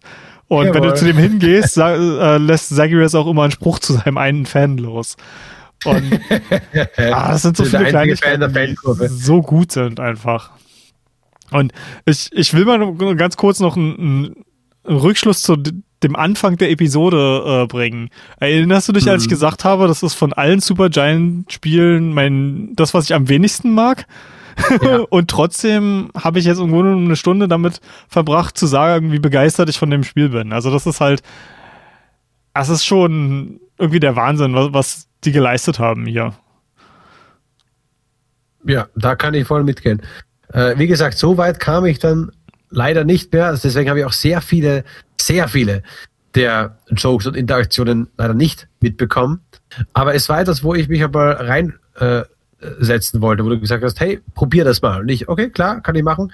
Bin jetzt zwar nicht der größte ähm, äh, Fan von Roguelikes oder generell kein Experte dafür, aber ich kann es mir an, an, äh, angucken. Ich habe auch gehört, ich habe sehr viel Gutes drüber gehört und das äh, das, da zeigt das Spiel halt wieder mal, worin es stark ist, obwohl es ein ganz anderes Genre ist. Mhm. Also im ersten hatten sie diese, äh, diese, diese, diese Kampfszenen schon mit dabei, im zweiten ja auch, wo sie auch ein ganz anderes Kampfsystem haben. Ja, das, das zweite war ja fast schon eher rundenbasiert mit gleichen ja. Actionsequenzen dazwischen. Ja. Ähm, äh, ich habe mal die, ja, ganz anders. Ich habe mal die, die Preisfrage eigentlich an dich. Als jemand, der es jetzt im Grunde genommen angespielt oh. hat und äh, ja. Die, die Switch kannst du ja auch nicht lange behalten, weil Charlie will sie langsam wieder haben. Das ist meine Freundin, die gehört nämlich uns beiden und nicht nur mir. Ähm, ja. Wenn das Spiel jetzt auf die Playstation kommt, würdest du es dir kaufen? Die Frage wäre, wie viel Geld würde ich hinblättern dafür? Ja, ich glaube, auf Steam das kostet es 20 Euro. Äh, ich habe mir schon gedacht, ähm, ich glaube, um das Ganze nochmal genauso schön zu sehen, also ein 20er, das wäre auf alle Fälle wert. Ich könnte mir vorstellen, dass die vielleicht, also wenn die vielleicht sogar auf 40 hochgehen, so dieses, hey, brandneue, aber nicht ganz großes Spiel, 40 Euro. Ob ich da nicht ein bisschen hadern würde und denke mir so, na, heute das dritte Mal, dass wir diese Folge äh, hadern sagen. ähm, wäre ich nicht, weiß nicht, ob ich mit 440 hole, weil ich es ja in dem Sinn schon gespielt habe. Mhm. Für einen 20 oder ich glaube sogar für einen 30er würde ich es machen. Einfach auch um die Jungs in der Spur zu unterstützen, weil ja. das äh, das gehört gezeigt, wenn man die Kohle hat dafür. Weil das ist ja eigentlich so für, für mich so das, das Barometer, dass du im Grunde genommen jetzt schon eine sehr lange Demo im Grunde genommen von dem Spiel vor, ja. vorüben konntest und das trotzdem noch weiterspielen würdest, obwohl es in einem Genre ist, was dir eigentlich nicht liegt. Also das, das finde ich, das zeigt ja eigentlich auch schon, was in dem Spiel drin steckt einen ganz krassen Sexappeal. Also allein, wenn, allein die, die Art des Zagreus ist schon so geil. Wie er, wenn er, wenn er über etwas spricht, dieses, eine Spur coole, auch arrogante, ne? Arrogante, genau. Eine Spur, nicht von oben herab unbedingt. Er fühlt sich nicht erhaben, aber ist so, eigentlich ist es mir gleich. Ja. Und ich komme raus. Aber auch diese über sich selbst ein bisschen doofe Sprüche lassen, äh, lassen können. So, ah, habe nicht gedacht, dass es anders werden würde. Also, keine Ahnung, was halt das, das so von mhm. sich gibt. Das ist extrem verlockend, weil es man, äh, weil man das halt auch zu, zu spüren kriegt. Mhm. Oder wie er in, in einzelnen Leuten umgeht, so wo er, wo er nachdem er Mac geschlagen hat, ja. zu Megara, dann, wie mit er kurz spricht, auf der also, ah, Mitarbeiter des Monats, hä? Und irgend sowas nebenbei. Oh ja, das ist auch geil. Im, im Haus des Hades äh, gibt es auch immer ja. ein, ein, Mitarbeiter des Monatsschild und ich finde es ja super, wenn, äh, ähm, wenn Cerberus Mitarbeiter des Monats ist. Eben diese ganzen kleinen Gags. Aber das war ein Punkt, wo ich gemerkt habe, oh, das ist was ganz anderes. Das war die Zeit, wo man zum er wo ich halt durch diese Halle wieder ging am Anfang. Natürlich frisch gestorben. Und auf einmal steht da halt, ja, hier kannst du jetzt halt äh, Inventar kaufen. Mhm was zur Hölle interessiert mich ein Inventar? Ob ich jetzt ein, neuen, ein neues Bett habe oder einen Bettvorleger habe oder was zur Hölle? Ich renne hier durch, um den Dungeon nochmal neu zu spielen. Worum geht's in dem Spiel? Warum steht links äh, der Held Achilles dauernd am Herumweinen und ich kann mit ihm nichts ordentlich reden und ich krieg von dem nichts. Warum steht der da? Warum stehen daneben Krüge und die wunderschönen Sachen, die daneben stehen, neben ihm und ich kann nicht damit interagieren? Warum ist die Gruppe dahinter, die Geistergruppe, und redet über irgendwas? Warum kann ich denen zuhören? Was ist das für ein, ein Hub, was eigentlich, ich dachte mir, ist nur ein scheiß Respawn-Punkt, neue Waffe raus da. Nein, ist es nicht. Und der Punkt, der mich dann so, so gedacht hat, oh, das ist eben nicht nur ein ganz normales, äh, ja, jetzt lauf durch, besiegst und komm bis zum ersten Platz, war, als es zum ersten Mal diesen Traum gab, wo man den ersten Flashback hatte. Mhm. Und ich dachte mir so, oh, jetzt streuen die noch äh, eine sehr viel tiefere Story ein, die nicht nur in kurzen Dialogen erzählt wird. Und dann erzählt auch der Alte, der immer sagt, und dann ging Gregor da und dahin, der äh, seine Füße, sein, ähm, ja, das, den neuen Teppich konnte er durch die heißen Flammen unter seinen Fußsohlen beinahe nicht spüren. Äh, schön, schön geschriebene Sätze. Der, der, der ist auch so richtig schön giftig sarkastisch, der Erzähler, ne? Ja, und dann sagt er, Zacharias dann immer so, Mann, du musst leise sein, sonst, sonst wachen die noch auf. Ja. Also die Interaktionen zwischen Erzähler und, äh, und Hauptcharakter sind auch sehr, sehr nett, ja. Also, ja, ja Erzähler macht das Spiel, macht halt das Spiel viel Gutes, auch wenn es nach wie vor ist es halt, es ist, die Geschichte ist trotzdem nur das Sahnehäubchen obendrauf. Es ist nicht der Grund, um das Spiel zu spielen. Aber es ist ein ja. sehr gut geschriebenes Sahnehäubchen. Ja, es ist ein sehr leckeres. Kennst du das? Kennst du das, wenn es so ein Eis ist und da ist so ein Sahneding drauf und du nimmst einen Hapsel Sahne und es schmeckt nach genau nichts? Ja, weißt du, was, nee. ist, was ist das für ein Scheiß? Also, also du machst so ein, nur das Sahnehäubchen und da ist kein Zucker drin. Ein Sahnehäubchen muss Zucker rein. Also auch jetzt nicht unbedingt so viel, dass man es knirschen hört, aber das gibt's auch. Marke Eigenbau. aber also ein Sahnehäubchen muss schon einen geil süßen Geschmack halt von sich geben. Und es gibt ein paar, wo nichts drin ist. Also, ja, schön hat's ausgesehen, jetzt hätte ich nicht haben müssen. Und dann halt ein Sahnehäubchen, wo du denkst so, geil, ich nehme noch einen Happen vom Sahnehäubchen. ja, das, das, das, das trifft auf Hades eigentlich perfekt zu, weil den Happen ja. nehme ich irgendwie immer wieder. Und ich glaube, ich werde jetzt auch noch nicht aufhören, das zu spielen, jetzt wo wir den Podcast äh, fertig haben. Ich, ich glaube, das werde ich noch eine Weile weiterspielen, weil eine Sache, die sie auch immer wieder gesagt haben, äh, Supergiant, die ich faszinierend finde, ist, dass sie das Spiel genauso ansprechend machen wollen für jemanden, der das nur spielt, bis er einmal Hades besiegt hat. Der soll dafür mhm. genauso viel rausbekommen, wie jemand, der das 1000 Stunden spielt. Und sie wollen, dass sich, egal an welchem Zeitpunkt du das Spiel aufhörst oder für fertig erklärst für dich, wollen sie, dass du einen befriedigenden Endpunkt hast. Und ich kann schon mal sagen, ich hätte das wahrscheinlich, ich wäre wahrscheinlich zufrieden gewesen, wenn ich nach dem ersten Mal aufgehört hätte. Ich war noch zufriedener, als ich dann am zweiten Punkt war, nämlich wenn die Credits kommen. Das ist wirklich eine, mhm. eine tolle Szene, auch wie sich dein, deine Eltern wieder begegnen nach all der Zeit. Das ist total toll. Und jetzt bin ich einfach gespannt, was noch, was da noch alles kommt, weil ich bin mir ziemlich sicher, es gibt zum Beispiel Orpheus und Eurydike gibt's in dem mhm. Spiel. Da mhm. habe ich schon ein bisschen was von den Interaktionen gehört und ich glaube, da muss noch irgendwas kommen. Irgendwie muss man die glaube ich, auch wieder zusammenbringen können oder so, ja. weil die sind momentan nicht äh, auf den, nicht gerade äh, gut aufeinander zu sprechen. Ähm, hm. Dann gibt's äh, noch ein System, mit dem ich selber noch gar nicht interagiert habe. Ich, ich versuche die ganze Zeit, ähm, du kannst ähm, Nektar finden und kannst ja. das Leuten geben, um mehr Story von dieser einen Person freizuschalten. Oder Geschenke. Du kriegst ja Geschenke von manchen. Äh, das erste Mal, wenn du jemanden Nektar gibst, dann kriegst du ein Geschenk von ja. denen aber nur das erste Mal. Mhm. Danach schaltest du nur noch äh, Geschenke frei. Und ah, ja. ich glaube, Dialoge. Das System ist, wenn du jemanden ausgemaxt hast, aber ich bin mir nicht ganz sicher, dann ähm, kannst du von denen auch nochmal einen, einen besonderen Bonus kriegen äh, und die können dir dann im Kampf helfen. Also Sisyphus kann zum Beispiel seinen Stein in, in die Arena werfen und so eine Sachen. Aha. Und ähm, ich versuche gerade äh, Cerberus und Megara auszumaxen als Companions. Wow. Und ah, es ist also gerade die, die Beziehung zwischen Zagreus und Megara, die halt Megara ist halt immer der erste Boss. Du verdrischst sie halt wirklich ungezählte Male in, in diesem Spiel. und sie kann dich nicht auf den Tod nicht leiden. Und trotzdem versucht Zagreus immer wieder zu sagen, hey, na, alles schick, wie geht's so?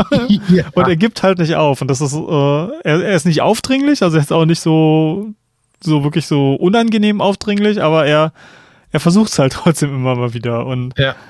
es, es ist einfach nett. Und Cerberus genauso. Cerberus hat nicht viele Zeilen, weil er halt selber nicht sprechen kann, aber so, so eine Kleinigkeiten wie Cerberus hat nur einen Kopf, der gerne gestreichelt wird und bei allen anderen würde dem Streichelnden der Arm abgebissen werden. Und, ah. und so eine Sachen, ne? Und das, das macht einfach, macht einfach Spaß und das ist noch eine tolle Langzeitmotivation. Ich hoffe da noch viel zu erleben. Oder auch, auch die extrem schwereren Varianten der, der Bosse, die später noch kommen. Ich habe Videos gesehen, dass du dann gegen alle drei Furien gleichzeitig als ersten Boss kämpfen kannst. Und das ist dann schon wieder was, wo ich sage, Auweia, das stelle ich mir dann schon wieder richtig hart vor. Und ja, ähm, schauen wir mal, was, was da noch alles kommt. Äh, ich hatte dir erzählt, bevor wir gestartet haben, ich habe mir auch mal einen Speedrun angesehen, weil das Spiel ja, wenn man es denn so geil beherrscht, echt kurz ist. Dabei habe ich erwähnt, dass er am Anfang gegen drei Fuhrer mhm, gekämpft genau. hat, worauf du mir gesagt hast, er hat dann wohl was gemacht? Ah ja, genau, darüber haben wir auch nicht gesprochen. Ähm, äh, die, dieser drei Furien-Bosskampf ist wohl Teil des äh, Pakts der Bestrafung, heißt das, glaube ich, zu Deutsch. Ähm, wenn du das erste Mal Hades besiegt hast, äh, bringt er an der Tür, wo du anfängst zu fliehen, diesen, diesen, diesen Pakt an. Und da kannst du äh, zusätzliche Schwierigkeiten einstellen. Also es ist nicht so, dass du den Schwierigkeitsgrad einfach nur höher stellst, sondern du kannst Aha. bestimmte Sachen in Kauf nehmen. Zum Beispiel, dass du gegen 40% mehr Gegner kämpfst oder dass die Gegner mehr Schaden machen oder dass du keine Lebenspunkte mehr generieren kannst, regenerieren kannst oder was weiß ich. Also Sachen, die das Spiel halt signifikant schwerer machen. Dafür kriegst du Heat. Und jedes Mal, wenn du mit einer Waffe ja. auf einem neuen Heat-Level ähm, den, das Spiel durchspielst, kriegst du die, äh, den Boss-Loot nochmal, den du beim ersten Mal bekommen hast. Und äh, über diesen Boss-Loot äh, kannst du dann halt ganz viele Endgame-Belohnungen äh, freischalten. So kannst du zum Beispiel deine Waffen aufleveln, damit die noch stärker werden. Und das ist, gen Ende hin ist es wie jetzt in einem MMO zum Beispiel, dass dein Progress immer, immer langsamer wird. Aber du hast halt trotzdem immer was, woran du noch arbeiten kannst. Du wirst halt nie so ganz fertig. Das finde ich sehr geschickt gemacht, um eben die Langzeitmotivation draufzuhalten. Ja. Und du machst ja trotzdem immer noch das Gleiche. Du gehst durch dieselben ähm, äh, Gebiete durch, ja. die sich zwar unterscheiden können, obwohl ich halt die Layouts variieren zwar, aber manchmal ist es doch immer gleich. Ein, ein, eine Sache auch noch, ähm, wo wir gerade davon geredet haben, wie man es schwerer machen kann. Ich finde, das Spiel hat auch einen fantastischen Modus, um es dir leichter zu machen, nämlich den sogenannten God-Mode. Und der ist jetzt nicht wie der Cheat-God-Mode, ja. den man von früher kennt, nee, sondern es ist jedes Mal, wenn man stirbt, ähm, bekommt man permanent äh, 2% äh, Schadensabsorption. Also man bekommt eine gewisse Resistenz über Zeit und das Spiel wird halt automatisch ja. jedes Mal, wenn man stirbt, ein bisschen leichter. Nicht so, dass man es von Mal zu Mal spürt, das ist nicht so super deutlich, aber wenn man, keine Ahnung, irgendwann bei 50% angelangt ist, ist das Spiel dann doch signifikant leichter und das Spiel bestraft dich null dafür. Du kannst trotzdem alle Achievements freispielen, du kannst das Spiel 100%, du kannst alle Story freispielen. Ja, es gibt keinerlei Strafe dafür und das finde ich, ist eine, eine gute Art und Weise, eine Schwierigkeit, äh, das, das Leuten leichter zu machen, die vielleicht äh, einfach nicht so geskillt sind, nicht so skillt sind und das trotzdem erleben wollen oder die die Zeit und Lust nicht haben oder die einfach nur die Geschichte erleben wollen und halt nicht so ein Interesse haben, wirklich ihren, ihr Können zu verbessern. Und das finde ich super. Also es ist jetzt nicht ansatzweise so, so granular wie jetzt zum Beispiel in einem Celeste, wo man ja sogar die, Bewegungsgeschwindigkeit, ja. Spielgeschwindigkeit anpassen kann oder die, die Anzahl der Hilfen wirklich ganz granular einstellen kann. Aber es ist immerhin ein, in Anführungsstrichen Easy Mode, der einen vollkommen frei offen steht, jede Zeit, jederzeit auch ein- und auszustellen und der ihn nicht bestraft, finde ich super sowas. Und der ist vor allem, das, das Ding God Mode zu nennen, ist halt auch irgendwie was, das halt nicht so wie ein Wolfenstein, was sich darüber lustig macht, dass du es einfacher haben willst, sondern ja es gibt einfach ein cool, cooles Tool an die Hand. Finde ich gut. Ja. Das finde ich sehr, sehr elegant für die, die halt so, wie ich es vielleicht auch einer wäre, der bei dem bei zu oftmaligem Sterben irgendwie sagt so, boah, eigentlich macht das wenig Spaß, das ist lästig. Und wenn du dann merkst so, nee, du kannst dich ja weiter aufbauen. Ja, aber es dauert ewig, bis ich da auch nur stark genug bin, da ranzukommen. Und boah, ich sterbe so schnell. Und wenn es dann hast noch so, na gut, komm her. Kriegst jetzt jedes Mal bist ein bisschen besser dran und wirst weniger Schaden erhalten. Okay, ist dann eine Spur besser. Und dann merkt man auch so langsam wahrscheinlich diesen, die Besserung. Man denkt mhm. so, ja, jetzt hat es aber lange gedauert, bis sie mich bekommen haben und beim nächsten Mal wird es halt noch besser sein. Da kommt dann der, der Erfahrungsgap mhm. und äh, wie oft man stirbt. Das, das äh, ist halt auch so, dadurch, dass es halt so, so inkrementelle ähm, Resistenzsteigerungen sind, fühlt sich das wahrscheinlich dann so ein bisschen an wie Level aufleveln in einem Rollenspiel. Ja. ja. Und es ist halt kein, kein Instant, du bist nicht instant overpowered, aber über die Zeit levelst du halt hoch. Es, es ist einfach super. Super designtes mhm. Spiel. Und ich glaube. Ein kleines, Entschuldigung, du zuerst. Äh, Ja, ich wollte nur sagen, ich glaube, langsam habe ich auch alles gesagt, was ich zu Hades ja. sagen kann. Hast du noch was, was du loswerden möchtest? Ja, ein letztes Detail, das nämlich ganz am Anfang vorkommt und wo ich gleich gedacht habe, dass sie das eingebunden haben. Und ich glaube, das war vollkommene Absicht, weil danach gibt es nichts mehr, was in diese Richtung hingeht. Wenn du am Anfang reingehst in den Hades, also wenn man da einmal stirbt, kommst rein und dann sitzt dort äh, dein äh, Vater und macht eben den Bürokram und Cerberus und so, gibt's hinter Hades einen Stuhl. Mhm. Ein bequemer Lehnstuhl. Und dann sagt er, nee, wenn ich mich da raufsetze, werde ich wahrscheinlich nicht mehr aufstehen. und ich habe gedacht so, das ist nicht irgendein Stuhl. Es gibt im Hades einen ganz, einen ganz geheimen Stuhl. Der okay. nennt, sich Stuhl, nennt sich Stuhl des Vergessens. Und äh, wer sich da draufsetzt, der vergisst alles mit der Zeit. Und zwar alles. Ach, das ist und, ja witzig. Äh, er hat eigentlich drei Beine, glaube ich, zu wissen bin ich aber nicht mehr ganz 100% sattelfest. Aber der Typ, der unsere liebe äh, Persephone verraten hat, der sie eigentlich, der sie eigentlich, nee, der wollte sie rausholen, der wollte sie, sie retten. Und hat zu ihm gesagt, ja klar, ich hol Persephone, kein Problem. Setz dich da mal hin, ich hol sie mal. Und dann hat er sich hingesetzt und dann mh, hat er alles vergessen, hat ausgesaunt und er, man sagt, dann sage, sitzt da heute noch, quasi. Also man, der vergisst einfach alles. Und halt deswegen sagt er so, na, dann würde ich wahrscheinlich nicht mehr aufstehen. Hatten wir so, ah geil, das ist wahrscheinlich Schule des so Vergessens. coole Easter Eggs für Leute, die, die, das kennen. Das ist echt super. Ja, ja gut. Ich hoffe, ich hoffe, dass ich mal äh, deine äh, liebe Charlie da draufsetzen kann auf dem Stuhl. Dann kann ich meine Skyrim-Konsolen noch ein bisschen behalten. ähm. Naja, wenn du ein bisschen wartest, äh, ist es ja schon, äh, man munkelt ja schon, dass es bald eine neue Revision der Switch geben geben wird. Und dann ja. würde es sich vielleicht lohnen. Eine PlayStation 5 kriegst du eh nicht, kannst du auch eine Switch kaufen. Gibt es ja vielleicht gar nicht für Theoretiker. äh, okay. Damit äh, lassen wir es für heute gut sein. Ich hoffe, ihr habt, hattet so viel Spaß, uns zuzuhören, wie wir hatten, darüber zu reden, über dieses wundervolle Spiel. Und beim nächsten Mal hören wir uns mit was ganz Altem wieder. Ähm, wir haben uns ja. beschlossen, weil wir beide unglaublich viel zu tun haben und leider nicht so oft dazu kommen, wie wir wollen, äh, neue Spiele zu spielen und Podcasts drüber zu machen. Geben wir euch was Altes von uns, nämlich äh, unsere Episode, die wir mal zu God of War aufgenommen haben. Und ich hoffe, das war damals noch ein etwas anderes Format, aber das war ein Spiel, das uns beiden enorm zugesagt hat. Und vielleicht ist es ja auch interessant für diejenigen, die uns noch nicht so lange kennen, auch mal eine alte Episode von uns äh, zu hören. Und für alle, die uns noch kennen, vielleicht was Neues mitzukriegen. Mann, das ist ja thematisch extrem gut verzahnt. Ja, ne? Hades das ist, und das ist dann der Übergang zur Nerd, von, von der griechischen zur nördlichen Mythologie. Perfekt. Mit, einer mit, mit, eine, mit einer Verbindung des God of Wars. Wunderbar. Ich bedanke mich bei euch allen fürs Zuhören. Vielen Dank, dass ihr uns eure Aufmerksamkeit schenkt. Und falls ihr mit uns in Kontakt treten wollt, dann könnt ihr das gerne auf Discord machen. Wir, haben, wir binden dazu einen Link hier in den Show Notes ein.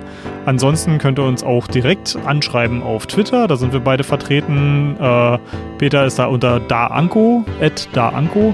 Und ich bin unter at goodgame2go anzutreffen. Und wir freuen uns immer von, von Hörerinnen und Hörern zu hören. Und wenn ihr, warum auch immer, E-Mail bevorzugt, könnt ihr mir auch schreiben an mail at goodgame2go.com. Ansonsten, genau. bis zum nächsten Mal. Man hört sich.